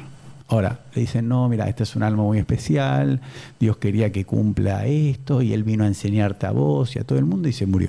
Entonces, esa persona encuentra consuelo. Y te lo digo, sí. y te lo digo a vos, vos, por ejemplo, tal vez con, cómo vos naciste, creyendo en Dios, vos decís, no, Dios quiso que yo sea así porque me No, trajo no, a este mundo. para nada, no. ¿Vos qué crees? Ahí está. No, Vamos. no, yo te acabo de decir, de- de ¿Qué hecho, al crees? contrario, yo me considero afortunado porque nada me ha sido fácil en la vida. Uy, He tenido mucha suerte, he tenido mucha suerte, ¿no? Sí. Pero vos qué crees que, que Dios, vos crees en Dios, que Dios te puso esto para una prueba en tu vida porque te quería mucho y dijo, no, Franquito. No, creo que es, que es como la lotería, ¿viste? Ah, bueno, es al azar. la lotería. No, no, porque dentro del. yo creo que es una. Yo creo que hay una. Sí, obviamente, o sea, sí. No, porque si crees en Dios, tienes que creer que- que Él quiso que seas así. Pero no es que. si vos crees en Dios, Dios pero es que, quiso que, es que probablemente. Digo. eh, no lo sé. eh, o, no- o es una respuesta que yo no te puedo dar en el punto en el cual. No, pero vos qué opinas? ¿Dios quiso que seas así? Bueno, déjame decirte que te opino. Dígalo. Yo lo que yo opino es que es posiblemente algo que Dios no controle o que no. No, no, sé si hay una. Dios puede todo. No. No, una cosa es poder, otra cosa es querer. Ah, por eso los 5 millones de chicos que mueren por año, menores de 5 años, causas evitables, Dios dice, nah, esta que se mueren. Pero esa se- causa Pero que Messi- pará, pero que Messi que se pero ¿por qué- persignó que salga pero campeón? Yo tengo esta pregunta, yo tengo esta pregunta. Sí. ¿Por qué esa se, se la imputas a Dios a lo que vos llamás causas evitables, que son causas evitables por el ser humano? Y ¿Por qué bueno. se las imputas a Dios? Bueno, pero eso es una discusión filosófica que ya está dentro del judaísmo. Yo la estudié, es que hay dos teorías. Maimónides, ¿conoces a Maimónides, el, el filósofo y médico judío? No. No. No, bueno, Maimónides. Eh, Maimónides eh, decía que él creía que Dios creó el mundo y se retiró. ¿Entendés? Como que él dijo, bueno, yo creo el mundo, el universo, con estas leyes de la física y me retiro. Entonces, todo lo que suceda en el mundo es culpa del ser humano, porque aparte cree todo el universo, 14.500 millones de años, cree todos los miles de millones de galaxias de planetas que hay, solo para que el ser humano habite en la Tierra, que para mí es un disparate. Y hay otra eh, eh, postura dentro del judaísmo que dice, no, Dios está en cada instante, o sea, cuando cae una hoja de un árbol, y así está escrito, eso también es el deseo de Dios. Entonces son dos opiniones, una que Dios creó el mundo y se retiró y otra bien, que está constantemente. Yo para, para redondear esto, porque esto no lo va, no, además No, no, lo- redondelo. le no le va a interesar a nadie, no Sí, le va a ¿cómo que no? a nadie. Se van a divertir, van a decir, avanzamos. escúchame, ¿qué hace los podcasts hablando de Dios? Claro, claro, y así, así Va a ser- no, avanzamos. pero va a ser avanzamos, pelón. A ver, avanzamos. vamos. Lo que te quiero decir es esto, Dígalo. que es el, el mismo nivel de misterio que hay Mm. sobre la razón la razón de vivir, el- sobre Mm. el misterio de la creación, y si a uno le toca lo que le toca, yo qué sé, a vos le, te, le- le tocó, te tocó nacer dónde, cómo y tener Mm. hijos, ¿no? que es una cosa que la decidió Dios, la decidiste vos, te fue así. Tú, está todo, está todo, viste, está todo vinculado. Yo que estoy, como diría Pancho Ibáñez, todo tiene que ver con todo. No jodamos más. no importa, ¿Quién es no Pancho sé. Ibáñez? Dios, Dios quiso, no, Dios quiso que yo nazca así, que no nazca así. Yo- y la- y la- vos pensás lo siguiente, Sí. la misma pregunta que vos me, vos me haces a mí, Mm. porque vos registrás mi anormalidad. Mm. ¿Sí? Sí. Vos registrás mi anormalidad. Es la misma pregunta que vos podías hacerte para vos mismo. No, es la que yo me ¿Por- hago todo el tiempo. ¿Por qué Dios eligió que vos no la tengas y que la tenga yo? Claro. Bueno, no sabés, no sé, no sé tanto, no sé tanto, vos no sabés tanto, nadie sabe tanto. Listo. Vos, ten- vos, de todas formas, hay una cosa con la cual yo creo que hay que tener mucho cuidado siempre A en ver. general, que es con el famoso y bendito sesgo confirmatorio. Ah, ¿qué es Uno, eso? digamos, hay que tratar de evitar todo el tiempo estar buscando las cosas que te confirmen que vos tenías razón.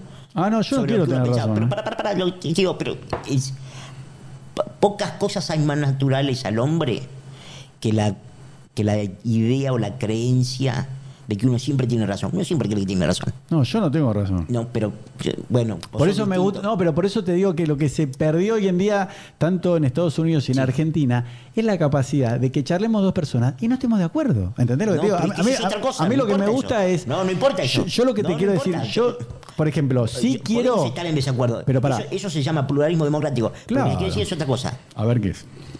Vos podés, vos podés aceptar que tengamos diferencias. Lo que te estoy diciendo es, en términos generales, y no lo estoy diciendo vos, Elo Podcast, yo, Franco Rina. No, te estoy diciendo en términos generales, Sí. uno cree que uno tiene razón.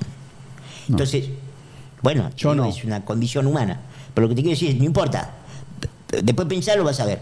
Pero lo que te quiero decir es, de todas formas, Mm. una cosa y uno busca permanentemente lo que llaman los sesgos confirmatorios. Entonces yo lo que creo es que un buen ejercicio, si vos me preguntás a mí, yo te diría que un buen ejercicio intelectual que uno habitualmente debiera hacer es el de tratar de tomarle examen todo el tiempo a lo que uno cree. Tomarle examen todo el tiempo a lo que uno piensa. Mm. Y sí, yo lo hago. Leer lo contrario, viste, pum, este habla de, de- Pero escúchame. De, de por qué ateísmo está bien, pum, listo, me lo compro. Franco, yo estudié compro, para ser rabino ortodoxo. Si yo estudié en seminario rabínico para ser. eh, El sesgo- el o sea, yo creí en Dios durante 30 años. Bueno, yo te voy a decir otra cosa más. Hay O una sea que serie, siempre hay estoy una abierto. serie que es muy buena, ¿Cuál es? que se llama The Loudest Voice. The Loudest Voice está en Star Plus, como le dicen los, Gringos. Star los Plus. centroamericanos, le dicen Star Plus. Ah, Plus. Sí, o los venezolanos le dicen Eh, Star, Star Plus. Plus. Eh, bueno, Star Plus. eh, le- vos lo que ahí tenés es en The Loudest Voice, que creo que actúa Russell Crowe, muy buena actuación de Russell ¿actúa? Crowe. Sí. Eh, es sobre el creador, el, el creador, digamos, el que pensó Fox News. Fox News, que hoy es en la Argentina C5N o La Nación Más para un lado y para el otro, es un canal que lo que hace todo el tiempo es abastecer a sus televidentes de argumentos para que puedan estar cada día más convencidos de que lo que ellos piensan es lo que ocurre. Pero es de derecha, es el que le gusta a Trump, Fox. News. No, no, no. eh, Sí, Fox. eh, o no. Fox es de derecha, no, corazón. No, no, pero no le gusta a Trump, eso es lo que te estoy diciendo. Bueno, a Trump no le gusta nada. Bueno, bueno, por eso. sí, sí. Pero él en una época. No, no, lo que pasa es que Murdoch, que es el dueño del, Sí. del holding, Claro, el eh, australiano. le tiene. Simpatía. No le cae bien. Entonces, Fox, finalmente, por decirte un ejemplo, en la elección 2020, Mm. terminó jugando en con- mucho más en contra de Trump que a favor de Trump. Sí. Sí, bueno, eso, viste que el New York Times, por ejemplo, no cubrió una sola nota de, de Twitter Files. ¿Viste? De todo lo que fueron Es una vergüenza. Es, bueno, y, es de sí, Fo- y pará, y CBS, NBC, Nunca NBC. mejor llamado de Falling, Falling New York Times, ¿no? Es Qué una, ver- bárbaro. es una cosa. Pero sabes que yo me metía to- repugnante. todos los días, digo, pero flaco, pone uno. Sí. Una nota. Lamentable, sí, lamentable. Una. Lamentable. Ahí dije, ¿sabes qué? No Es leo el más el izquierda- New York es el Times. Yo antes lo, antidemocrática. lo leía. Escúchame, bueno, Sí. escúchame, y vamos a hablar un poquito de sexo. ¿no? Vamos, vamos. Escúchame, eh, ¿a qué edad debutaste vos sexualmente? ¿Se puede saber? ¿Cómo fue tu debut? A ver. Que es un tabú, ¿no? ¿Viste? Porque ¿Cómo, cómo? No, es un tabú, ¿viste? Que hablemos de esto, Sí, pero si no, te animas. no, no, no. ¿Vos no tenés tabú? ¿A qué edad No, sí, sí, sí, debo tener, pero hasta, hasta por ahora no. ¿A qué edad debutaste? Eh? ¿Cómo? 16. Ah, sí. Mira qué pícaro que sos. Y jovencito que sos. ¿Y con quién fue? Pues es que toda la, toda la charla sentí todo el tiempo que ibas a decir que vean qué pícaro que sos, porque es como una entonación que te No, sale permanentemente. esa la tengo registrada, esa Sí, frase sí, mía. claro, Yo tengo dos. Mirá qué pícaro que sos y otra que me salía espontánea, pues me veo hace un año y medio y también la decía, que es, ah, no. Cuando me calienta una chica, pero yo no me doy cuenta que la digo. O sea, la digo espontáneamente. que es espontáneo. Claro, pero entonces a los 16 años. ¿Y con quién fue? ¿Con una amiga, una chica? Con una amiga, con una amiga. Una amiga. Mm, ¿Y pero de dónde era? ¿Del secundario? ¿Del barrio? Del barrio. ¿Y cómo fue? ¿Ya era- te la habías besado? ¿Venías Claro, haciendo.? claro, claro. Pero pará, y con respeto te pregunto, ¿vos eh, estabas acomplejado por, por tu aspecto físico o siempre fuiste para adelante diciendo, va, vamos para adelante? No, no, a mí lo que, lo que muchas veces me pasó eh, de chico y a veces todavía me pasa de grande es que me preocupo por lo que pueda pensar el otro, por lo que pueda, Claro. por el miedo que pueda tener el otro. Ah, no por el- no por un tema de, de criterio estético que para mí son plenamente subjetivos, totalmente subjetivos y, Mm. y yo creo que las maneras de seducir y encantar al otro tienen que ver con, con un montón de cosas que exceden los criterios estéticos de nuestro tiempo. Claro. Necesario, porque son distintos que lo que seguramente van a ser cuando vos y yo tengamos Mm. 70 años o 80 Sí, años y que cuando tenemos 20 o 15. Entonces, y además hay otra cosa que es, eh, quizás por cómo soy yo, por mi, por mi discapacidad, por mi enfermedad, por lo que sea, A mí me gustan las personas, ¿viste? No me gustan los cuerpos tanto. Mm. Me- obviamente que aprecio un linda- de una linda chica, me gusta, viste, buenas tetas, eso obviamente me gusta como a todos. Pero lo que te quiero decir es, lo que a mí me gusta, lo que a mí me lleva para tratar de, de promover, intimar con alguien en general es, es la persona, no el, Mirá qué bien. no el cuerpo. Bueno, y entonces, ¿esta era una vecinita del barrio? Sí, digámoslo así, no quiero dar No, sin nombres. demasiados detalles porque obviamente No. vive, No. tiene familia. Y bueno, lo que sea, no, no, quiero- sin detalle. no ¿Y la primera vez dónde fue? ¿En tu casa? ¿En la casa de ella? ¿Dónde fue? En la casa de ella. Mm, mirá qué pica. Pero es que estaban viendo, ¿ya te la habías besado? Sí, claro, claro. ¿Ya le habías tocado una Éramos teta? una suerte de, ¿De qué? éramos como una suerte de noviecitos. Ah, ¿sí? Sí, claro. Ah, eran novios. ¿Cuánto tiempo iban de novios? No, lo que duran a esa edad. No, qué sé yo. Cuatro meses. Ah, bueno, iban cuatro meses. Y vos No, ya... no, no. Si íbamos cuatro meses. Sí. No, no, no. Yo pensé que me decías cuánto duró. No, no sé. Iré un mes. Ah, un mes. ¿Y ella ya había estado con un chico? ¿O- era- Me da la impresión que sí. Buah. ¿Y cómo fue? ¿Vos avanzaste, viste, como dicen, primera base, segunda base, ya le habías tocado las tetas o un día te desnudaste y cogieron? ¿Cómo fue? No, no, sí, la verdad fue bastante. Tengo bastante buen recuerdo del- de la escena porque fue una escena. ¿Cómo fue? Como, no, como si vos querés así, como bastante. Bastante romántica en el sentido que estábamos tirados en un sillón y, y se empezó a ir. ¿Cómo se va? A ver, Se pero... empezó a ir calentando, digamos, la escena ¿Y? y terminamos. No, después fuimos a la cama. No, pero un poquito. No, no detalles no, no específicos. dar detalles, no, no, pero digo... personales. No, pero Después lo va a escúchame. usar el kirchnerismo. No, Lo pero... usa la cámpora. Que No, pero mejor. Los amigos de la cámpora. Lo importante es que nos hagamos viral. Escúchame, pero no, la pregunta, pues yo se lo pregunto también a las chicas con, con respeto. Pero viste que hay chicas que, por ejemplo, eh, franelean o, en, por ejemplo, en Colombia dicen blushinear, que es, viste, con el blushing, o sea, Sí, sí. Se frotaban Sí, sí, sí, frotan el, vestidos. El jean azul. Claro, y un día como que de la nada cogen, ¿no? O sea, pasan de 0 a 100, ¿entendés? ¿no? Y a veces, viste, como yo digo, bueno, un día le tocas una teta, otro día le tocas un poquito de la colita, bueno, y un día... Pero viste que por lo general la gente es como que pasa de nada a penetrar, y no que, qué sé yo, que para mí sería lo más natural No, no, decir... esto no fue de nada a penetrar. Por eso, ¿vos ya le habías chupado las tetas? ¿O no? Eh, había tocado, digamos. Ah, toca. Había tocado. Por eso, ¿hab- ¿alguna vez habías visto Había una chica... metido la mano adentro. No. La mano- sí, sí, cómo no, así. Ah, ¿Y adentro, pero que la conchita o el culito? No, no, no, adentro de la blusa. Ah, pero por eso, de- conchita y culito no habías tocado todavía. No, no, no. Ah, y todo ocurrió eso. Porque yo digo, viste que a mí tampoco me ocurrió así, pero yo tenía amigos que estaban de novios y como que me decían, un amigo, ¿no? Que para mí me parece lo más natural cuando lo cuento, que ya se quedaban desnudos con la novia, ella confiaba en él, ella todavía no quería ser penetrada y se masturbaban, ¿no? Él se masturbaba y ella se masturbaban y se miraban o se tocaban, ¿entendés? Como que más natural. Entonces cuando decidieron coger después de un año, ya habían hecho de todo, ¿entendés? Sexo oral, la, tenían re. La chica decía, "Ah, no, todavía no me siento segura para penetrar. Pero el chico todos los días le chupaba la pija, la, la verga, la acababa en la boca. Entonces le decía, bueno, querida. O sea, vos no, de 0 a 100. O sea, vos de un día para el otro, desnudo y, y a la cama. Sí. ¿Y qué tal la primera vez? ¿Bien? ¿Cuán- ¿Cuánto duraste? No, horrible. horrible. ¿Qué pasó? ¿Eh? ¿Qué pasó? ¿Por qué fue? horrible? No, porque ¿Estabas nervioso? te sentís que no sabes nada, ¿viste?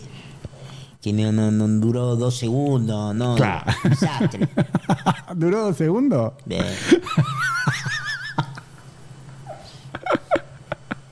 Pero está bien, digo. O sea, uno tiene una calentura. Yo a veces se lo digo a las chicas cuando le hago las preguntas picantes. eh, le digo, ¿te pasó alguna vez que un hombre se vaya, se venga o se corra de acuerdo al país que Sí, lo están sí, escuchando? Muy rápido. Me dice, Acabe, sí. Sí, que acabe. Y le digo, bueno, pero está bien, porque el hombre, si estás caliente, te hacen un, dos, tres bombeos y se te escapa Chau. el tiro. O sea, Claro. si estás muy excitado y no dominás la situación. Yo a veces, lo digo sin vergüenza, estoy con una chica, ¿viste? Hago un, dos, tres y le digo, no, para, para, para, para. Quédate, pará, cambia de posición, ¿viste? Así la saco. Después le digo, no, para, para, más despacito, ¿entendés? Porque si no, me voy, pero de la calentura Sí, que claro, tengo. claro, claro. Porque es algo bueno. Entonces uno no sabe controlarse, hace un, dos, tres y te viniste. Sí, sí. ¿Y ella se enojó que tan rápido no?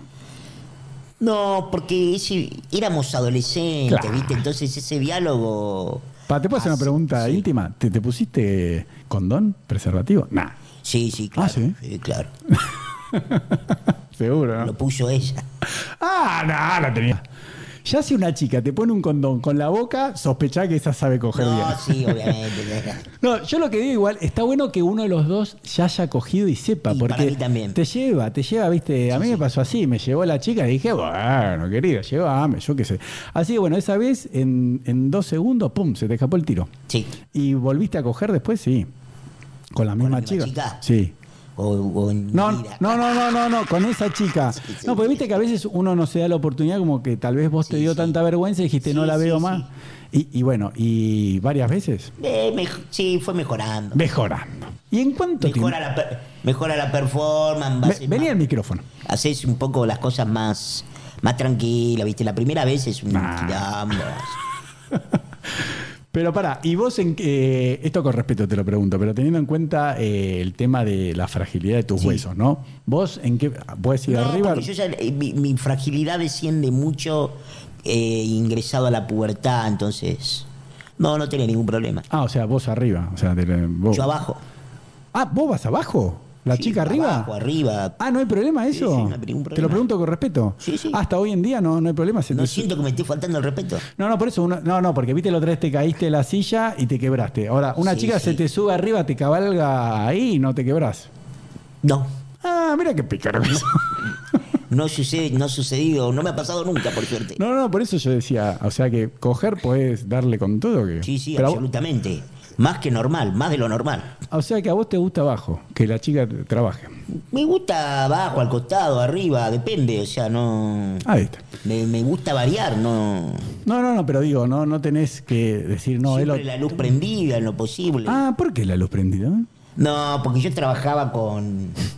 Yo trabajé unos años. Yo trabajé unos años con Diego Bonadeo. Y entonces Diego Bonadeo. Bonadeo padre, ¿no? Papá de Gonzalo. Claro, el papá de Gonzalo. Claro. Y yo trabajé Pensé unos años era- con él en radio. ¿Y qué decís? Diego, siempre Diego decía para joder que si alguien era aburrido, decía, este coge con la luz apagada. Ah. Como que era un, un sinónimo de, que, de aburrido, un tipo Ah, aburrido, coge con la ah, por eso no te entendía. No, lo que pasa, viste, que hay chicas que son tímidas, viste, como que dicen, no, me da vergüenza la celulitis. Y le digo, ay, estás me ha pasado de- bárbaro, Me querida. ha pasado de. Me ha pasado estar con chicas que prefieren una luz tenue, un poquito de oscuridad, o que Mm. entre una luz de costado del living, o de. Mm. O sea, entonces, bueno, la primera vez. No todo el mundo quiere, viste. Claro. Yo a veces, viste, eh, grabo, viste que yo las grabo desnudas, tocándose. Ve- ¿Ves ahí las pijas de goma? Las ves ahí, ¿no? Mira, ahí. eh, Sí, ¿ves? sí. Pues yo hago, después te muestro un video, yo les doy para elegir qué juguetes quieren usar cuando pasemos al cuarto picante y las grabo. Y a veces se da de onda que me las cojo. Y me las cojo con toda la luz prendida, tipo de, de estar filmando. ¿eh? Después el video me lo quedo para mí. Pero, o sea, yo estoy acostumbrado a coger así con las luces de tipo actor, actor porno. bueno, entonces con, con esta chica eh, varias veces estuve. ¿Cuánto tiempo más saliste después de haber debutado? No, creo que el tiempo total fue cuatro meses. Ah, bueno, y con esa más o menos ya aprendiste. más, no me acuerdo. No Con- quiero ser injusto. Más que no el video y no, Bueno, pero bueno. ahí, como de- decía mi papá, ahí descubriste la concha. poco tiempo. Pero Sí, ahí descubriste la concha y a los 16 ya empezaste a coger. ¿Y la segunda chica, al cuánto Sí, tiempo tenía fue? Casi 17, sí. A la segunda ya Y arrancaste. ahí también. Y ya después fue acá en Buenos Aires, así que. Para, y te hago una pregunta íntima también. ¿Cuándo fue la última vez que tuviste sexo? Hoy en día. Más o menos. Hará dos semanas, Uh. una semana y media. ¿Y vos tenés tipo chongas? En otros países dicen culitos, nalguitas. Sí, chicas, en el WhatsApp y decís, che, ¿qué haces? ¿Qué onda? ¿Sí? ¿Tenés chonguitas? ¿Culitos, nalguitas? Trato de tener, Pero venía el micrófono. trato de tener, trato de tener, Claro, ¿no? trato de tener. ¿Pero estuviste de, de novio alguna vez? Sí, claro. No, qué sé yo. ¿Cuánto tiempo? No, bueno, eh, siempre periodos cortos, nunca es lo si vos querés es lo que peor me ha salido en la vida, eh, si es que eso es algo que a uno le tiene que salir. Mm. ¿Qué cosa? El, el armar un noviazgo estable y duradero, y yo qué sé, no sé, dos años. Ah, bueno, bastante. ¿Pero y te gustaría tener hijos? ¿Tener hijos? Sí. No, pienso que no, ¿No? pienso que no. ¿Por qué no? Porque mm, tengo, vi- viste, yo honestamente creo que tengo bastante trabajo ya con mi vida. Eh, como te dije, ¿no? Mm. Este, nada me ha sido fácil y no da la impresión de que eso vaya a cambiar en el corto o mediano plazo. Entonces, no me. No me siento. Yo creo que un hijo está todo muy lindo, yo qué sé, pero creo que un hijo, además, por sobre todas las cosas, es una responsabilidad, ¿viste? Mm. Y yo creo que. Creo que sería, si vos. No sé. Y no, y no soy fan de los hijos tampoco. ¿Por qué de no? tener hijos. Porque no, no soy fan. No, hay gente que me dice, no, en este mundo, así como está, no quiero traer una no, vida. no. No, esa no. no, no. No, lo- No, no, no, eso yo no tengo ningún problema. Yo creo que de hecho el mundo, Mm. en muchos aspectos, y sobre todo lo que tiene que ver con temas de calidad de vida y yo que sé, ha mejorado mucho. Yo, a ver, para que nos entendamos, si mañana eh, armara una familia, en el sentido de que me casara con alguien o constituyera una, una pareja estable nuevamente, y yo qué sé, y, y mi mujer me dice, quiero, me gustaría ser madre, me gustaría tener un hijo tuyo, yo lo podría intentar, no tengo Claro. problema, pero digo, en principio no es algo que yo busque ni que tenga ganas de, ni que esté entre mis objetivos. ¿Y alguna vez te enamoraste? Sí, ¿Sí? un par de veces, ¿Sufriste por amor? sí, No. sí. ¿Alguna vez te dejaron? Una mujer te dijo, Todas las veces me dejaron. ah, ¿te dejan a vos? Sí, obvio. No, qué sé yo. Yo no he dicho casi nunca. No, sí. La mayoría de las veces me han dejado. ¿Y qué te dicen cuando te dejan? ¿Cómo? Cuando te dejan, ¿te dicen no sos vos, soy yo? ¿O te dicen, no, mira, sos un hincha pelota, no te soporto, tenés un carácter de mierda? No, han sido cosas variables, ¿no? Lo que me han dicho. Eh, a veces, viste, las pibas. Yo creo que lo más normal para que te dejen, Mm. eh, que sí creo que ese es un tema tabú, que es que a la mina le empieza a gustar otro. Claro. Yo creo que eso es lo más normal, sobre todo en la edad de la juventud, ¿viste? Mm. Muy difícil que, que- No es que el amor se acaba, eso se acaba, sí. Hay cierta intensidad del inicio de las relaciones que se termina prontamente, pero después me parece que lo que sucede es que uno está. Viste, el mercado del amor es un mercado ultra competitivo, entonces estás todo el tiempo compitiendo con que. Y al mismo tiempo es irrefrenable eso, porque no hay manera de que vos puedas evitar que la persona que es tu pareja, tu novia o tu novio, Mm. eh, no, no esté permanentemente a punto o en posición de conocer a alguien nuevo Mm. que le guste, que le interese más que vos. Eso está, es latente y al mismo tiempo, como te digo, es eh, imparable. Entonces, esa competitividad que hay, bueno, tiene es bueno para el lado de uno cuando uno aprende a disfrutar de eso y yo qué sé, y es malo cuando uno está poniendo en riesgo su pareja todo el tiempo. Claro, lo que pasa es que yo crecí mucho y aprendí mucho y maduré mucho Mm. eh, con esto que me metí en la pornografía, porque eso también es un concepto judeo-cristiano, ¿no? La, la familia, ¿no? Como, como institución. Entonces, viste, uno como dice, no, es mi novia, mi pareja, mi esposa, y lo mismo del lado de la mujer, no, es mi marido, mi novio, mi chico, viste, Claro. que siempre es posesivo. Y yo lo digo sin vergüenza, yo nunca había hecho, sí, había hecho un trío con dos chicas, pero pagando, lo digo, ¿no? Con dos prostitutas. Eh, que para mí era como ir al cine, digamos, ¿no? Digo, bueno, a ver, tengo esa fantasía, lo voy a hacer. Pero a mí me pasó eh, el año pasado, no, el anterior ya, 2021, que una chica que vino a grabar acá, pornografía, vino con el novio. Entonces, estábamos grabando, yo la grababa sola, yo no soy actor porno. Y bueno, cuestión, te la hago corta, el novio me dice, ¿hacemos un trío? y yo le digo, no, le digo, a mí los hombres, no. Me dice, no, no, no, no, los dos contra... Bueno, lo puedo Los decir porque... contra ella. Sí, se llama Maru, ¿no? Y le dice, no, no, los dos con Maru, yo no te toco, vos no me tocas. Y bueno, más allá que, que cogimos todo, que a mí me da vergüenza que me vea el pito otro hombre. Digo, no, pero yo, la verdad que me hizo sentir tan cómodo el otro, ¿no? Igual la, la chica me, me hizo calentar y en el momento de calentura ya me olvidé de todo. Pero eh, que yo siempre cuento que después ellos venían a visitarme para coger, cogíamos los tres, y yo venía la chica, entraba, me daba un beso en la boca y se sentaba acá y el, el novio estaba sentado enfrente como vos. Y yo, viste, me, me la cogía, charlábamos, pero así como estoy hablando con vos, porque él me hacía sentir tan cómodo. Y bueno, ella de, repente capaz que le empezaba a chupar la pija, bueno, ahí ya no le daba más besos de, boca, eh, de lengua a ella.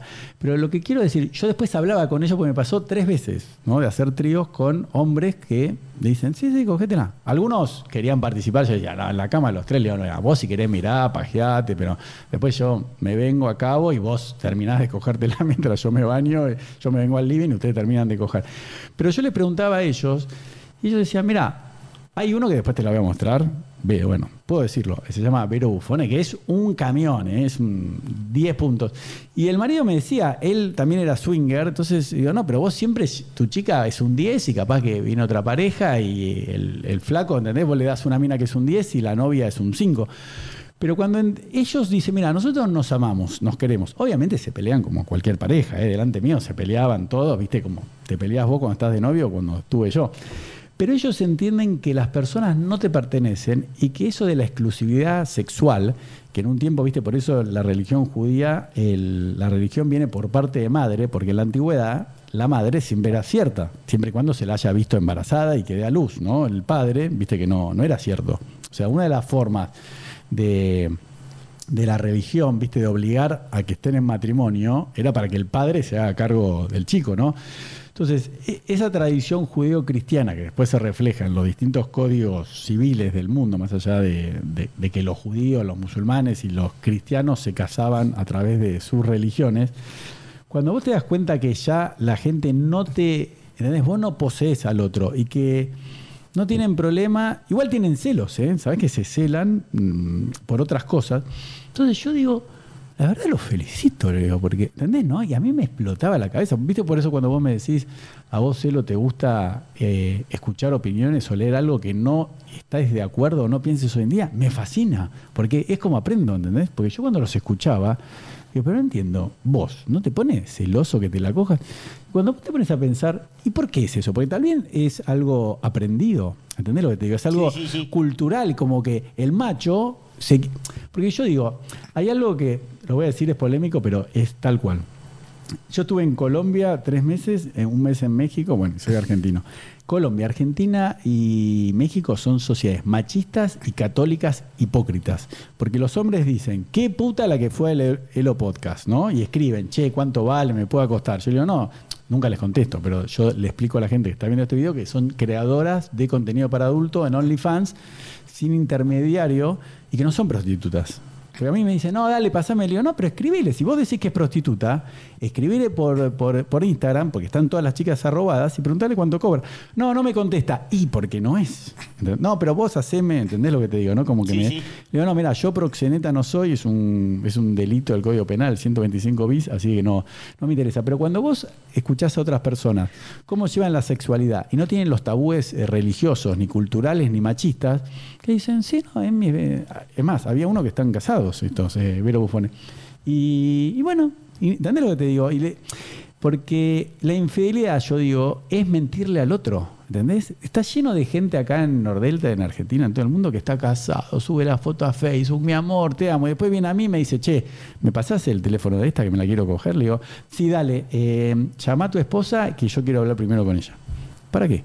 Digo, no, ¿por qué yo tengo que ser? Primero que no son prostitutas, le digo. Y segundo, ¿por qué yo tengo que ser cómplice de una infidelidad tuya? Suponete, ¿no? Que no, no lo soy ni te presentaría. O me dicen, che, pero que venga con una amiga. Le digo, pero vos no entendés. Le digo, acá el lindo, famoso y exitoso soy yo. Las chicas me quieren coger a mí. No a vos, que sos mi amigo que no te conoce. Bueno, pero que venga con una amiga, sí lo hago, pero ¿sabes lo que hago? Me las cojo a las dos, porque las dos me quieren coger a mí. No decir, che, ¿entendés lo que te digo, no? Así de que, ¿qué opinas de eso? De, de la exclusividad sexual o de poseer a la otra persona. Vos, po- por ejemplo, ¿podrías estar en una relación abierta que la chica diga, ah, sí, mira, me quiero coger a tal? Bueno, dale, anda. No, de ninguna manera. Eh, qué No, machista, sos un machista. No, no, no, no. ¿Por qué no? No me. Justifique su respuesta. ¿Por qué? No, la justificación es que hay gente que tiene. ¿Por qué no lo haría? Que hay gente que tiene lo que se llama, viste, el matrimonio abierto, el open marriage, Eh, ¿Y? o la pareja abierta y no es lo que no es lo que a mí me gusta no yo no soy eh, súper celoso ni nada por el estilo en el sentido de que pienso que lo que pasa pasa Mm. y tiene que pasar y listo y, y si, si vos querés de alguna manera pienso que ojos que no ven corazón que ojos que no ven corazón que no siente pero de ahí a dar el paso de de que estar contento la- eso por ejemplo que vos me contaste recién de un tipo que ve que se la cogen a la mujer Ah, eso, te veía una cara eso de- me pareció totalmente repugnante. Eh, en el- repugnante. pero Qué cerrado que a sos. mí en eso, a mí en esa posición no, no, no me lo puedo imaginar. Repugnante fue una cosa. No, no, porque exagerada. Te- te calienta, ¿eh? Yo, por ejemplo, la- No, ¿cómo a, te calienta? A, estos hombres Ah, le calienta. no, no, no, a estos hombres les calienta que se Sí, cojan a la novia o a la pareja. Y bueno, y bueno. y no, no, porque dicen, Hay escúchame. gente que le calientan menores. Pero para, yo qué sé, ¿qué no, que no, te no, diga? Son no, cosas no, no, yo menores, que- pedofilia no, pero te quiero decir, No, no, no. siempre que no- sea no- con no te- consentimiento. no, no porque esté diciendo que eso es un tema. Mm, una es un tema perversidad, ilegal. claro. Eh, lo que estoy diciendo es.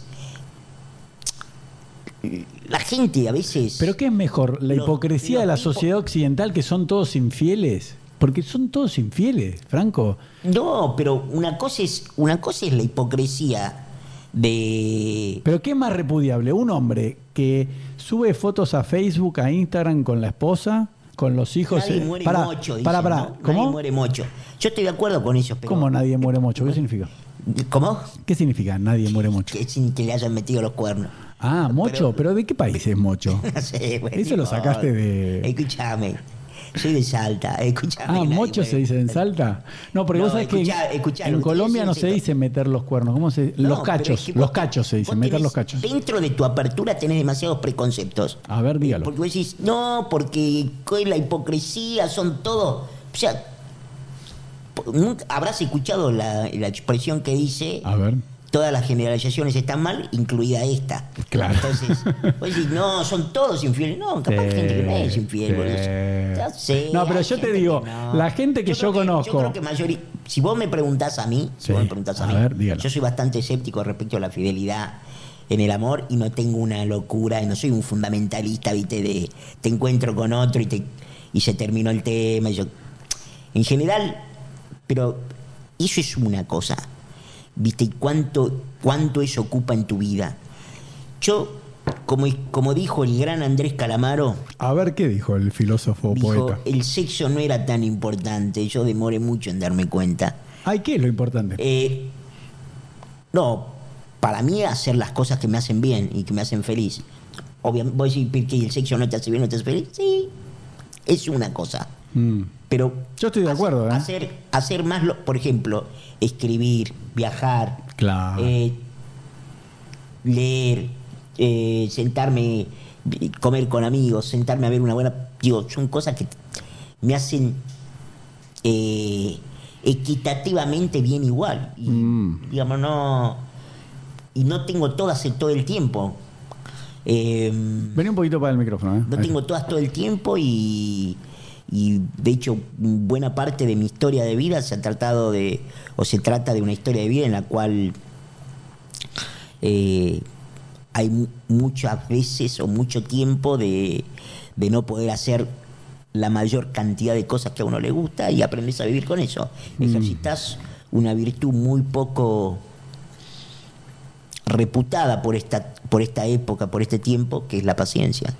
Entonces, nada, yo a mí me, me interesan diversa cantidad de cosas. Yo creo que. No, a mí Yo creo también. que el ¿eh? sexo además es una industria como tantas otras. Y yo estoy en esa ahora. Por eso. por Dejé la yo, industria yo- yo te felicito y me parece eh, en muchos aspectos súper interesante, divertida y yo qué sé. Eh, a mí, me, digamos, me interesan. Yo puedo, viste, puedo estar. Este, antes, cuando era pibe, pa- para que tengas una idea, a los veinte y pico, viste, a mí me iba mal con una mina o me gustaba una mina y yo mm, finalmente chocaba Mm. contra la pared porque yo no le gustaba a ella y capaz estaba una Mal. semana sin salir de mi habitación, ¿viste? Mm. Por decirte un ejemplo. Estoy exagerando, nunca No, no, tanto, pero está bien. Estaba mal, ¿viste? Me ponía mal y le daba vueltas y escribía y hacía, ¿viste? O lo llevaba a terapia. Uy, no, hermano, listo. no te gusta, te gusta otro listo, chao, vamos, seguimos, ¿viste? Ahora, eso es una cosa. Ahora, la parte en donde vos me decís, che, espera, espera, espera, gordo, que me voy a. No, no es para mí. No es para vos. Viste, hay, hay cosas que tampoco tienen tanta explicación, ¿no? Hay cosas que son para uno, cosas que no son para uno. Para mí no es para mí. Ah, Y a mí me parece, y si, si me permitís, sí puedo decirte una cosa. Dale, si sos el invitado del programa No, es no, tuyo. por eso, sí, sí puedo decirte una cosa más sobre eso. Dígalo. Yo creo que hay algo. Hay algo que no está bien, ¿viste? De eso de. ¿Qué cosa? De- de- Hay algo que no está bien. Yo digo. Pues yo vos me preguntabas, volvemos al comienzo, quizás para. No sé si para terminar, pero. eh, vos me preguntabas si yo era de derecha, yo qué sé. ¿no? Yo, yo creo que hay cosas que están bien y cosas que están mal. ¿Viste? Mm. Yo creo que hay cosas que están bien y cosas que están mal. Estoy dispuesto a discutir todas esas cosas. Pero no me pidas que no crea eso. Yo creo que hay No, obvio. no, no, ya sé, no es lo que estoy me no lo gusta, que, que disintamos y cada no. uno opine lo que quiera. No, no, ya sé, no te lo estoy diciendo a vos, digo, Ah. digo, digo, como. Entonces, eh, viste, para decir un ejemplo, eh, robar no está bien. Este, el- nosotros vivimos en un país que un gobierno se robó las vacunas. Eso no está bien. Y uno sabe que no está bien. Yo, no tan, no tan absoluto, no tan absoluto como Mm. eso. Si un ejemplo, si vos querés, extremo A ver. es el que te acabo de dar, o no sé, puedo decirte la fiesta de olivos, ¿viste? Mientras vos tenés a todo el mundo encerrado, ellos estaban de joda. Eso no está bien, ¿viste?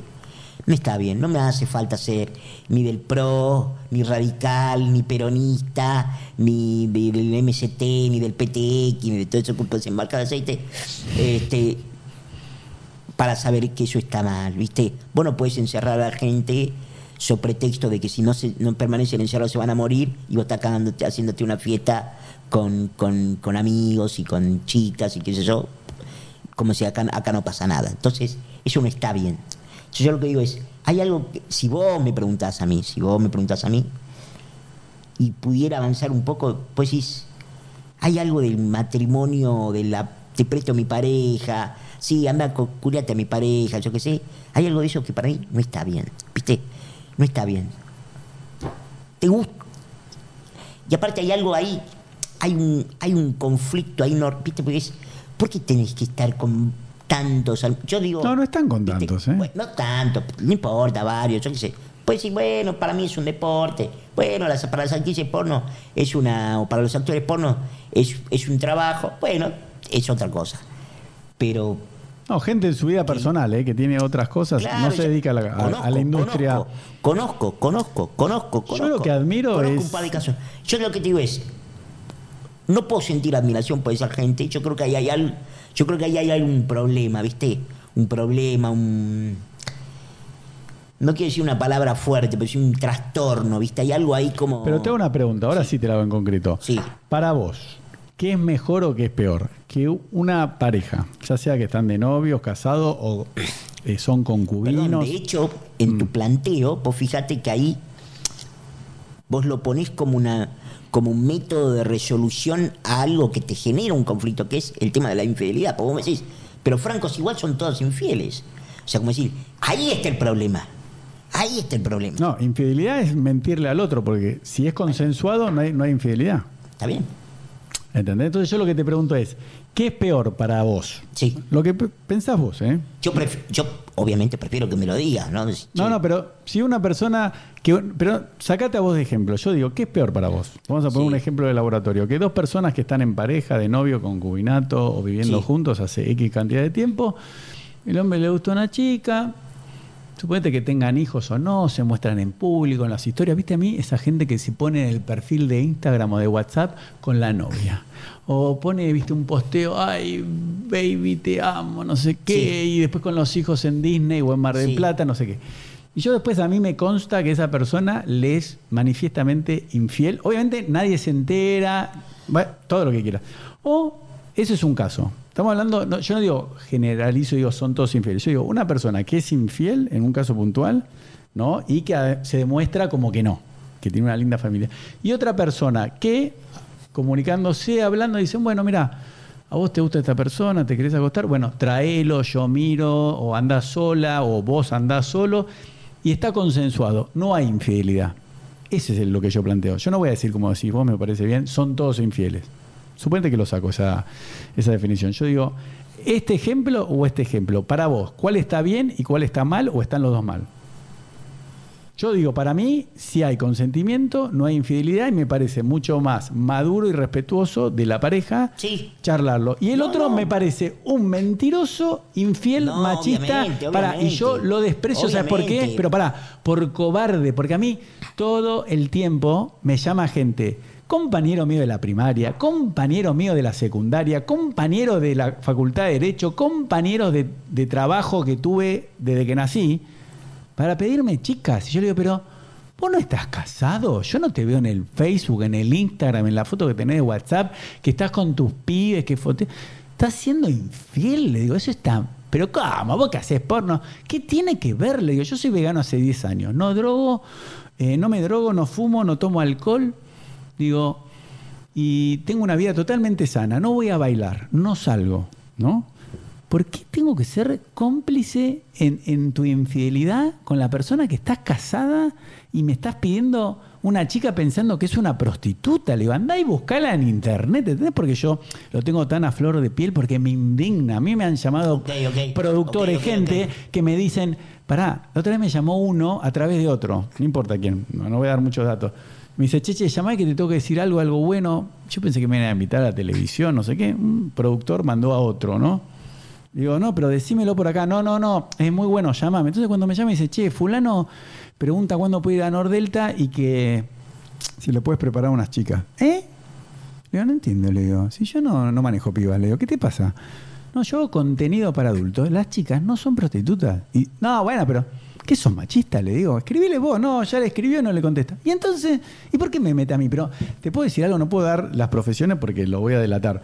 Pero todo el tiempo, gente, le digo, pero vos no estás casado, pasame el teléfono que hablo con tu esposa, le digo. ¿Entendés por qué estoy tan indignado? Entonces digo, Sí, sí. ¿por qué la No, gente... Te noto indignado, te noto indignado. No, pero por ¿por el qué la gente condena a alguien que, que, como a mí me pasó, que una me escribe una mujer, me dice, che, me quiero acostar con vos, le digo, che, estás muy linda, sí, vení. Me dice, no, pero hay un tema, ¿cuál es? No, yo estoy casada y tengo dos hijos. ¿Y? Bueno, le digo, ¿cuál es la onda? No, no, mi marido mira, sentado, le digo, pero se va a masturbar delante mío, ¿viste? Pues son, ¿no? Pusimos las condiciones, vino acá y me la cogí. El marido mirando ahí sentado en el sillón y yo me la cogía. Pero digo. Ca, y- eso yo no- Pero pará, yo hablé, terminé, hablamos acá, charlamos, el tipo se fue todo, perfecto. Hacen todo juntos. Digo, me parece. Pará, están casados, los hijos van a una escuela privada, veranera en. Miami. No digo porque tengan plata, ¿A pero te quiero ¿A vos decir. te gusta esa alternativa? Yo No, prefiero- pero Yo dijo ni esa no es alternativa ni la no, pero la no, mina. no, pero en esa está hablado y está consensuado Vos y no decís, hay ¿Cuál es menos deshonesta? Y sí, Sí. es menos deshonesta la de que la que plantea la infidelidad, la, la- la posibilidad de estar simultáneamente que está con vos, está con otra persona. Ahora, listo, no más, no más preguntas. bueno, que vos me, que vos me digas. Eso quería que me contestes. Sí, sí, no, pero es que eso yo no tengo ninguna duda. Entre, entre que te lo digan y que no te lo digan y enterarte, obviamente prefiero que me lo digan. Sí, obvio. No, no, pero es Yo siempre prefiero saber. No, no, pero cosa. es No, no, no, yo te voy a consensuado. decir una cosa. Dígalo. Yo te voy a decir una cosa. Dígalo. Yo tengo un quilombo con una, con una, con una mina, con un tipo, lo que sea, Mm, y trato de saber qué es lo que pasó. mm. Porque yo soy una persona,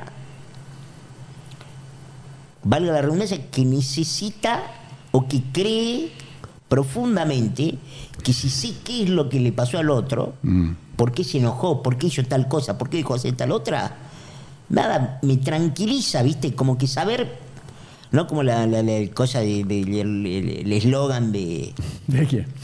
De la revista Noticias que dice saber cambia la vida. Eh, pero no tanto como eso, pero siento que puedo estar más tranquilo, ¿viste? Que me, me reconforta más, me, me- me genera mayor este seguridad o, o- o- o calma saber qué, por, por qué hiciste lo que hiciste, por qué no hiciste. ¿Viste? Prefiero saber que no saberlo. Así que siempre me vas a encontrar a mí de ese lado. Claro. Siempre del No, pero es de más- consensuado, ¿eh? Siempre del lado más verdad, no menos verdad. Siempre del lado más verdad. Más honestidad, no menos honestidad. Eso, Eso eh, sí. por eso te digo, Eso sí, eso estamos sí. en el mismo lado. Eso, es lo que yo digo. Para cerrar la idea, lo que yo digo es que, para que entiendas cómo funcionan estas parejas, y ya estamos terminando, es que se consensúa y si no hay eh, consentimiento, si no hay acuerdo, no se hace. ¿Entendés? Uno dice, che, mira, Sí, sí, claro. me gusta de los podcasts, me lo quiero coger. Ay, ¿por qué? No, le tengo ganas. Y para, y el marido o el novio le dicen, no, ¿sabes qué? No tengo. ¿Por qué? Porque, ¿entendés? Entonces lo charlan y pueden llegar a un acuerdo y no. Y lo que se acuerda entre los dos se respeta y se cumple, porque la infidelidad es mentir. ¿Entendés lo que te Sí, digo? sí, y, a mí, 100%. y a mí me pasa hoy en día que yo decido eh, de mi vida personal no ponerme novio y no tener pareja, por ejemplo, porque yo siento que me limita, pero no sexualmente, sino como que ya le tengo que dar explicaciones, qué viene, qué va. Yo quiero ser totalmente libre. Todas las chicas se quieren, ah, no todas, algunas se quieren poner de novias o que yo tenga cierta relación, que somos, le digo, mira, nosotros no somos nada, le digo, yo la verdad no quiero ningún compromiso. Pero bueno, ¿entendés? Y por ejemplo, a mí no me molesta que la chica me diga, ay, eh, le- pues yo siempre le digo que para mí la mejor mentira es la verdad. Entonces yo le digo, eh, nos vemos hoy. Ay, no puedo. ¿Pero por qué no puedes? No, porque pero vas a salir con otro chico, te vas a coger otro chico. Sí. Ah, bueno, ¿cuándo querés venir? ¿Entendés? Yo, por ejemplo, a mí no me molesta que una chica que se acueste conmigo se acueste con otros hombres. No es, no es mi pareja, no es mi novia, ¿no? Pero porque yo prefiero estar solo y como te, no sé si te lo dije en un momento, yo tampoco, por lo que hago, no soy adicto al sexo, ¿entendés? No, no es que si vos me preguntás a mí, si yo me hago la pregunta, Elo, ¿cuándo fue la última vez que te acostaste con alguien? Y el jueves pasado. Y a veces pasa dos semanas. Yo estuve en Colombia un mes y estuve como cinco semanas sin coger. Y la gente decía, ¿cómo? Si estás todos los días entrevistando chicas, y te digo, sí, pero no me gustó, no tenía ganas, ¿entendés? Quería estar solo porque recién llegué a Colombia, quería estar focalizado y yo sabía que si me acostaba con una, ¿entendés, no? Y no, ¿entendés que no soy tampoco adicto al sexo yo? Porque, y comparto los mismos valores que vos, que el sexo es una pequeña parte de la vida, nada más. Una parte es Claro, querido. Pasa, ¿Sabes lo que pasa para ir terminando, Franco? Sí. El sexo dentro del, del macho, no solo el macho argentino, sino el macho latino de toda Latinoamérica o el macho europeo, porque eso es un machismo. Los hombres que competimos. ¿Quién tiene más plata? ¿Quién coge más mujeres? Entonces es como un estándar, viste, que la gente compite. ¿Quién tiene más plata? ¿Quién, tiene, quién coge más? ¿Quién es más famoso? Y yo no entro en esa, ¿entendés? A mí no. Entonces yo creo como vos que uno tiene que estar balanceado y por eso, bueno, yo todos los días hago deporte, Sí, todos sí. los días decido ser vegano y bueno, mi- las chicas lo mismo. Sí disfruto mucho de la compañía que te decía antes fuera de cámara. Sí, saber que ahora viene una chica a las Sí, 5 sí. a las 5 de la tarde, que voy a grabar un video, que la voy a dar desnuda con los juguetes metiéndoselo, está bueno y capaz que no pasa nada. Pero digo, yo todos los días vivo así. Yo me levanto y digo, no puedo creer que sea de los podcasts, ¿entendés? Y que me convertí yo mismo. Qué genial que soy. Pero claro, Escuchá. pero si después me la cojo o no, es una anécdota. Lo más probable sí. es que no, o sí, a veces no tengo ganas, a veces no tiene ganas la chica y no, no pasa nada. Sí, sí, claro, claro. Así que bueno. Bueno, ¿algo más que quieras decir antes de que terminemos? No, no, nada, que digo, eh, te- déjame que te redondee sobre esto una cosa. Si tenés Una, idea. Redondee que, nomás. que se me ocurre mientras vos hablabas, que es. em, Viste, eh, hay, hay, em, un pensador que se llamaba Max Weber, Sí. que trabajaba con lo que se llamaba tipos ideales. Los tipos ideales son modelos, ¿viste? Que te ayudan, que te, te ayudaban como a, a pensar, te, te servían para pensar las cosas, para dónde vos querés orientar el barco, ¿viste? Tu tipo. Bueno. Entonces yo eh, digo, a mí mi, mi tipo ideal es que cuando yo estoy con alguien, y que si alguien me interesa, me guste, yo qué sé, para mí parte de la cierta lealtad y de cierto respeto es no cagarle a esa persona. Si, no cagarlo es decir, no estar en simultáneo con otra persona. No, no mentir. es, bueno, porque de alguna manera, viste, pienso que, que, que esa simultaneidad es, es problemática, viste, a menos, que, a menos que sea parte de una actividad laboral, que la entiendo, como forma de vida me parece una actividad problemática, ¿viste? La simultaneidad. Ahora. Para ahora, vos. Ahora, ahora. Hay gente que lo resuelve bien. Estoy, hablando para mí, para Claro, sí. por Corrinati. Ahora, que vos me digas a, que vos me digas a mí, entre que la piba, a mí me ha pasado, mira, ¿me está acordando de decir? ¿Por qué así? ¿Para qué me mentís? No me mientas. Claro, yo no odio ¿Para la me mentira. Yo odio la mentira. No me mientas. Listo, saliste. Te fuiste, listo, ya está. Prefiero que me lo digas. Y entonces, pero no que porque en, en realidad tuve que ir a verla a mi hermana, o porque me llamaron del trabajo, o porque tuve que hacer una. Eso, obviamente, siempre prefiero lo, lo primero que lo segundo. Dicho esto, si vos me decís, mañana viene una piba y me dice, che, yo quiero estar con vos, pero también quiero estar con otros tipos en simultáneo y capaz me voy de acá y me voy a, me voy a coger con otro, yo qué sé, yo le digo, ¿sabes qué? Anda a coger con el otro. Ah, mira qué celoso que. Y no, bueno, eh, ese es, digo, en principio, esa es mi, mi forma en, en esta Mm. en esta área de mi vida, si vos querés. Pero entiendo, conozco gente que tienen parejas abiertas, matrimonios abiertos, Mm. inclusive, etcétera, Claro. etcétera. Y bueno, a algunos les va bastante bien y tan qué sé yo. Yo pienso que eso no es para mí. Está bueno, no, por eso. Así que bueno, bueno, escúchame, para ir terminando. Entonces, ¿qué. eh, a ver, te quiero hacer una pregunta más. Eh, bueno, entonces, ¿cómo seguís ahora en, en tu vida? O sea, por ejemplo, hoy en día, ¿no? ¿Cómo, este, cómo ocupás tu tiempo, ¿no? Para que entendamos, tu sustento, ¿no? Por ejemplo, yo durante hasta hace dos años, eh, mi sustento provenía de la abogacía. Ahora me quedaron algunos casos, algunas sucesiones, pero ya, gracias a Dios, yo digo, no, no creo en Dios, pero digo, el nivel más alto para mí de felicidad es que tu sustento provenga de lo que haces que amás, que es lo que yo hacía gratis, que era el podcast. Y yo decía, ¿cómo voy a ganar plata con esto? Yo le decía a la gente, a mí no me importa, no sé, yo voy a hacer esto porque me hace Sí. feliz. Hoy en día, ¿tu sustento de dónde proviene? Básicamente Para- de, escribir, Ah, de escribir, ¿sí? pero ¿dónde? Y escribo en el canciller y de las consultorías. Yo soy consultor, Por eso, consul- consultor eh, aeronáutico. sí, básicamente.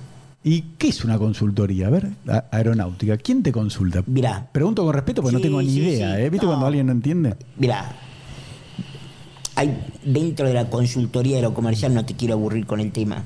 Vos No, pero para mucha- entender, vos cobrás por mucha- consultoría. ¿Qué carajo es?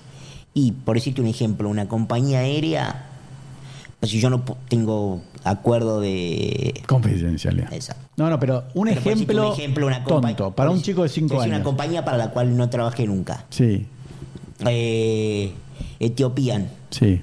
Viene Ethiopian Airlines y te llama el capaz el country manager de Ethiopian Mm. Airlines que está en Sao Paulo y te dice, che, me, me gustaría ver si ves viable que el vuelo que tengo que viene de la capital de Etiopía, de Addis Ababa, no sé qué, y que llega a Sao Paulo pueda seguir o no a pueda seguir o no a, a Otro. Buenos Aires. Sí. ¿Cuántos asientos tengo vendidos? Ah, ¿Cuánto- todo eso. Claro, ¿cuánto voy a vender? Digamos, vos tenés, tenés los programas, tenés el avión, entonces este, tenés los programas que te dicen cuán- cuál es la demanda, ¿no? Porque, por ejemplo, en este caso... Ah, te- analizás números, digamos. dando- no, y aparte te estoy dando en este caso, eh, yo en base a los datos, yo no analizo números, yo en base a los datos te digo, che, ¿te conviene o no te conviene? O tu, las probabilidades de tus resultados van a ser esto, van a ser esto otro.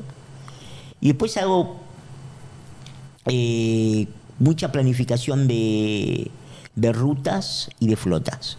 ¿no? Entonces, planificar rutas es también, por ejemplo, un ejemplo, no sé, nosotros hicimos, con, yo tengo un par de consultores además con los que con los que hacemos cosas, antes estaba haciendo, antes de la pandemia, hacíamos con, con consultores, colegas de los Estados Unidos, que hicimos incluso hasta un modelo para aerolíneas, entonces, nada, le haces, yo he hecho desde startups hasta eh, básicamente lo que a mí más me interesa, que es decirte, Pero ¿cómo llegaste de ciencias políticas a consultor aeronáutico?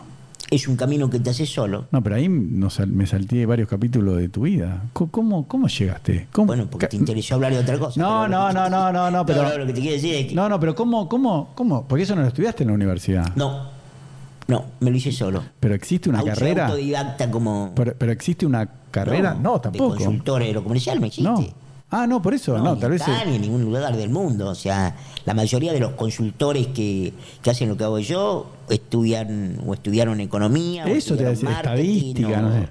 Ese tipo de cosas.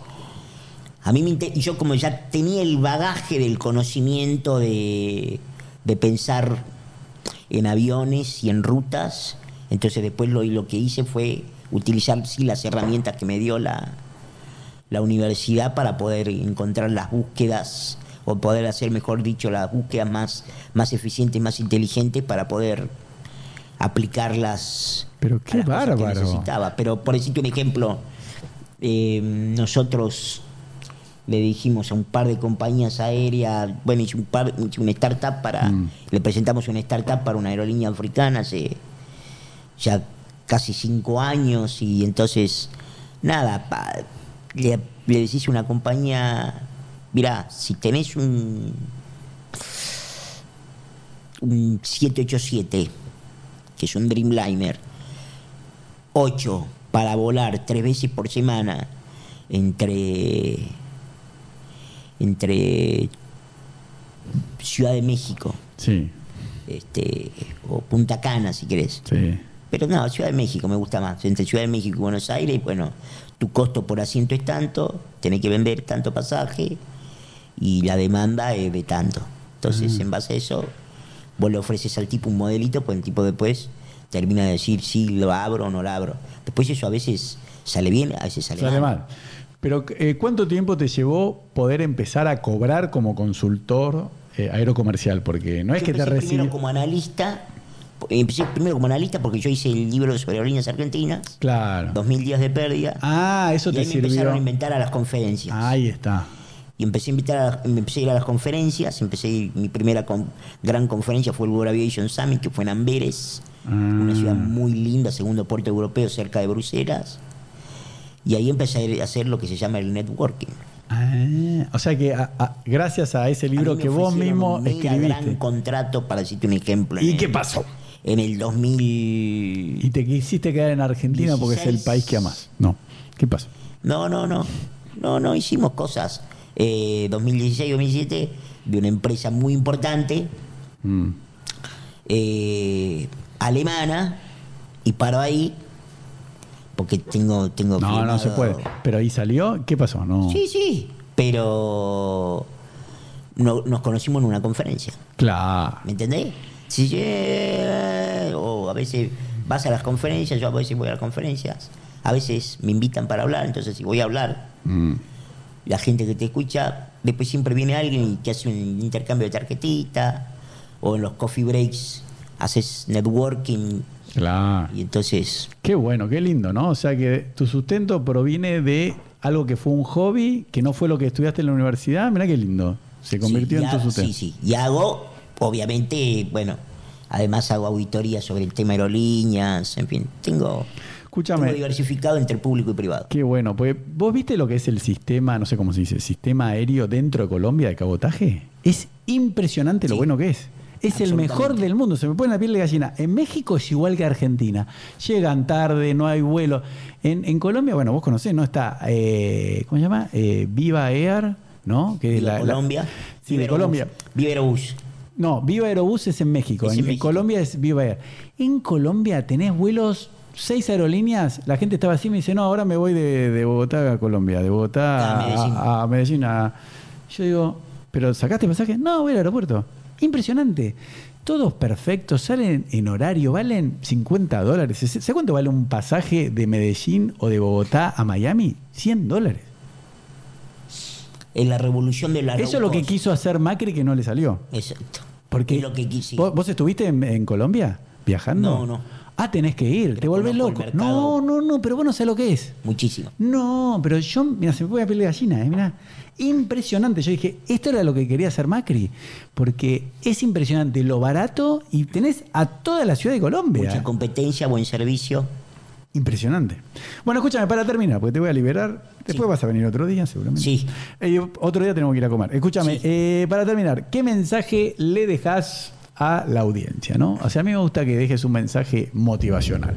¿Qué le dirías a la gente, ¿no? Vos que sos una persona que, de vuelta, como te decía un poquito cuando arrancamos, ¿no? Que viste que a veces la gente se hace problema y dice, no, yo no puedo, porque esto, porque lo otro, y, y te ven a vos y dice, che, mirá Franco todo lo que hizo en la vida, ¿entendés lo que te digo?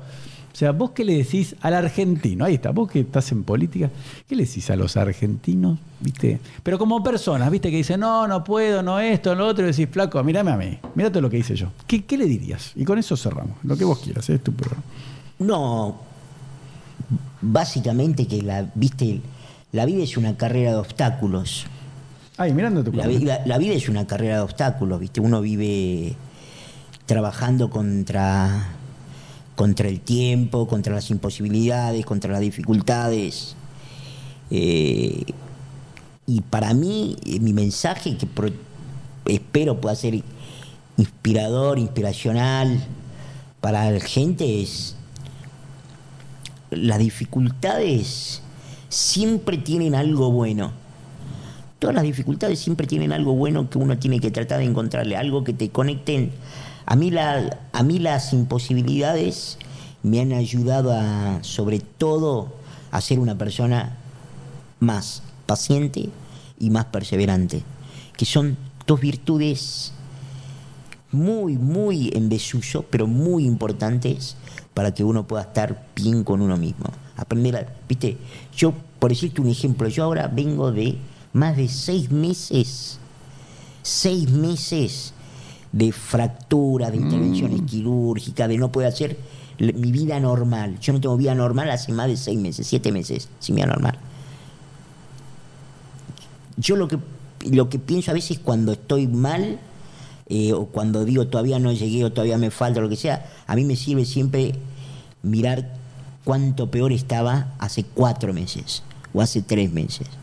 ¿Viste? Entonces, uno me parece que tiene que poder este, aprender a que esa carrera de obstáculos y que esa carrera de, imposibilidades con la que uno vive toda la vida, es, hay un solo camino, que es pelearla. Yo el único camino que tengo es pelearla, pelearla, esforzarse más y trabajar más y seguir participando.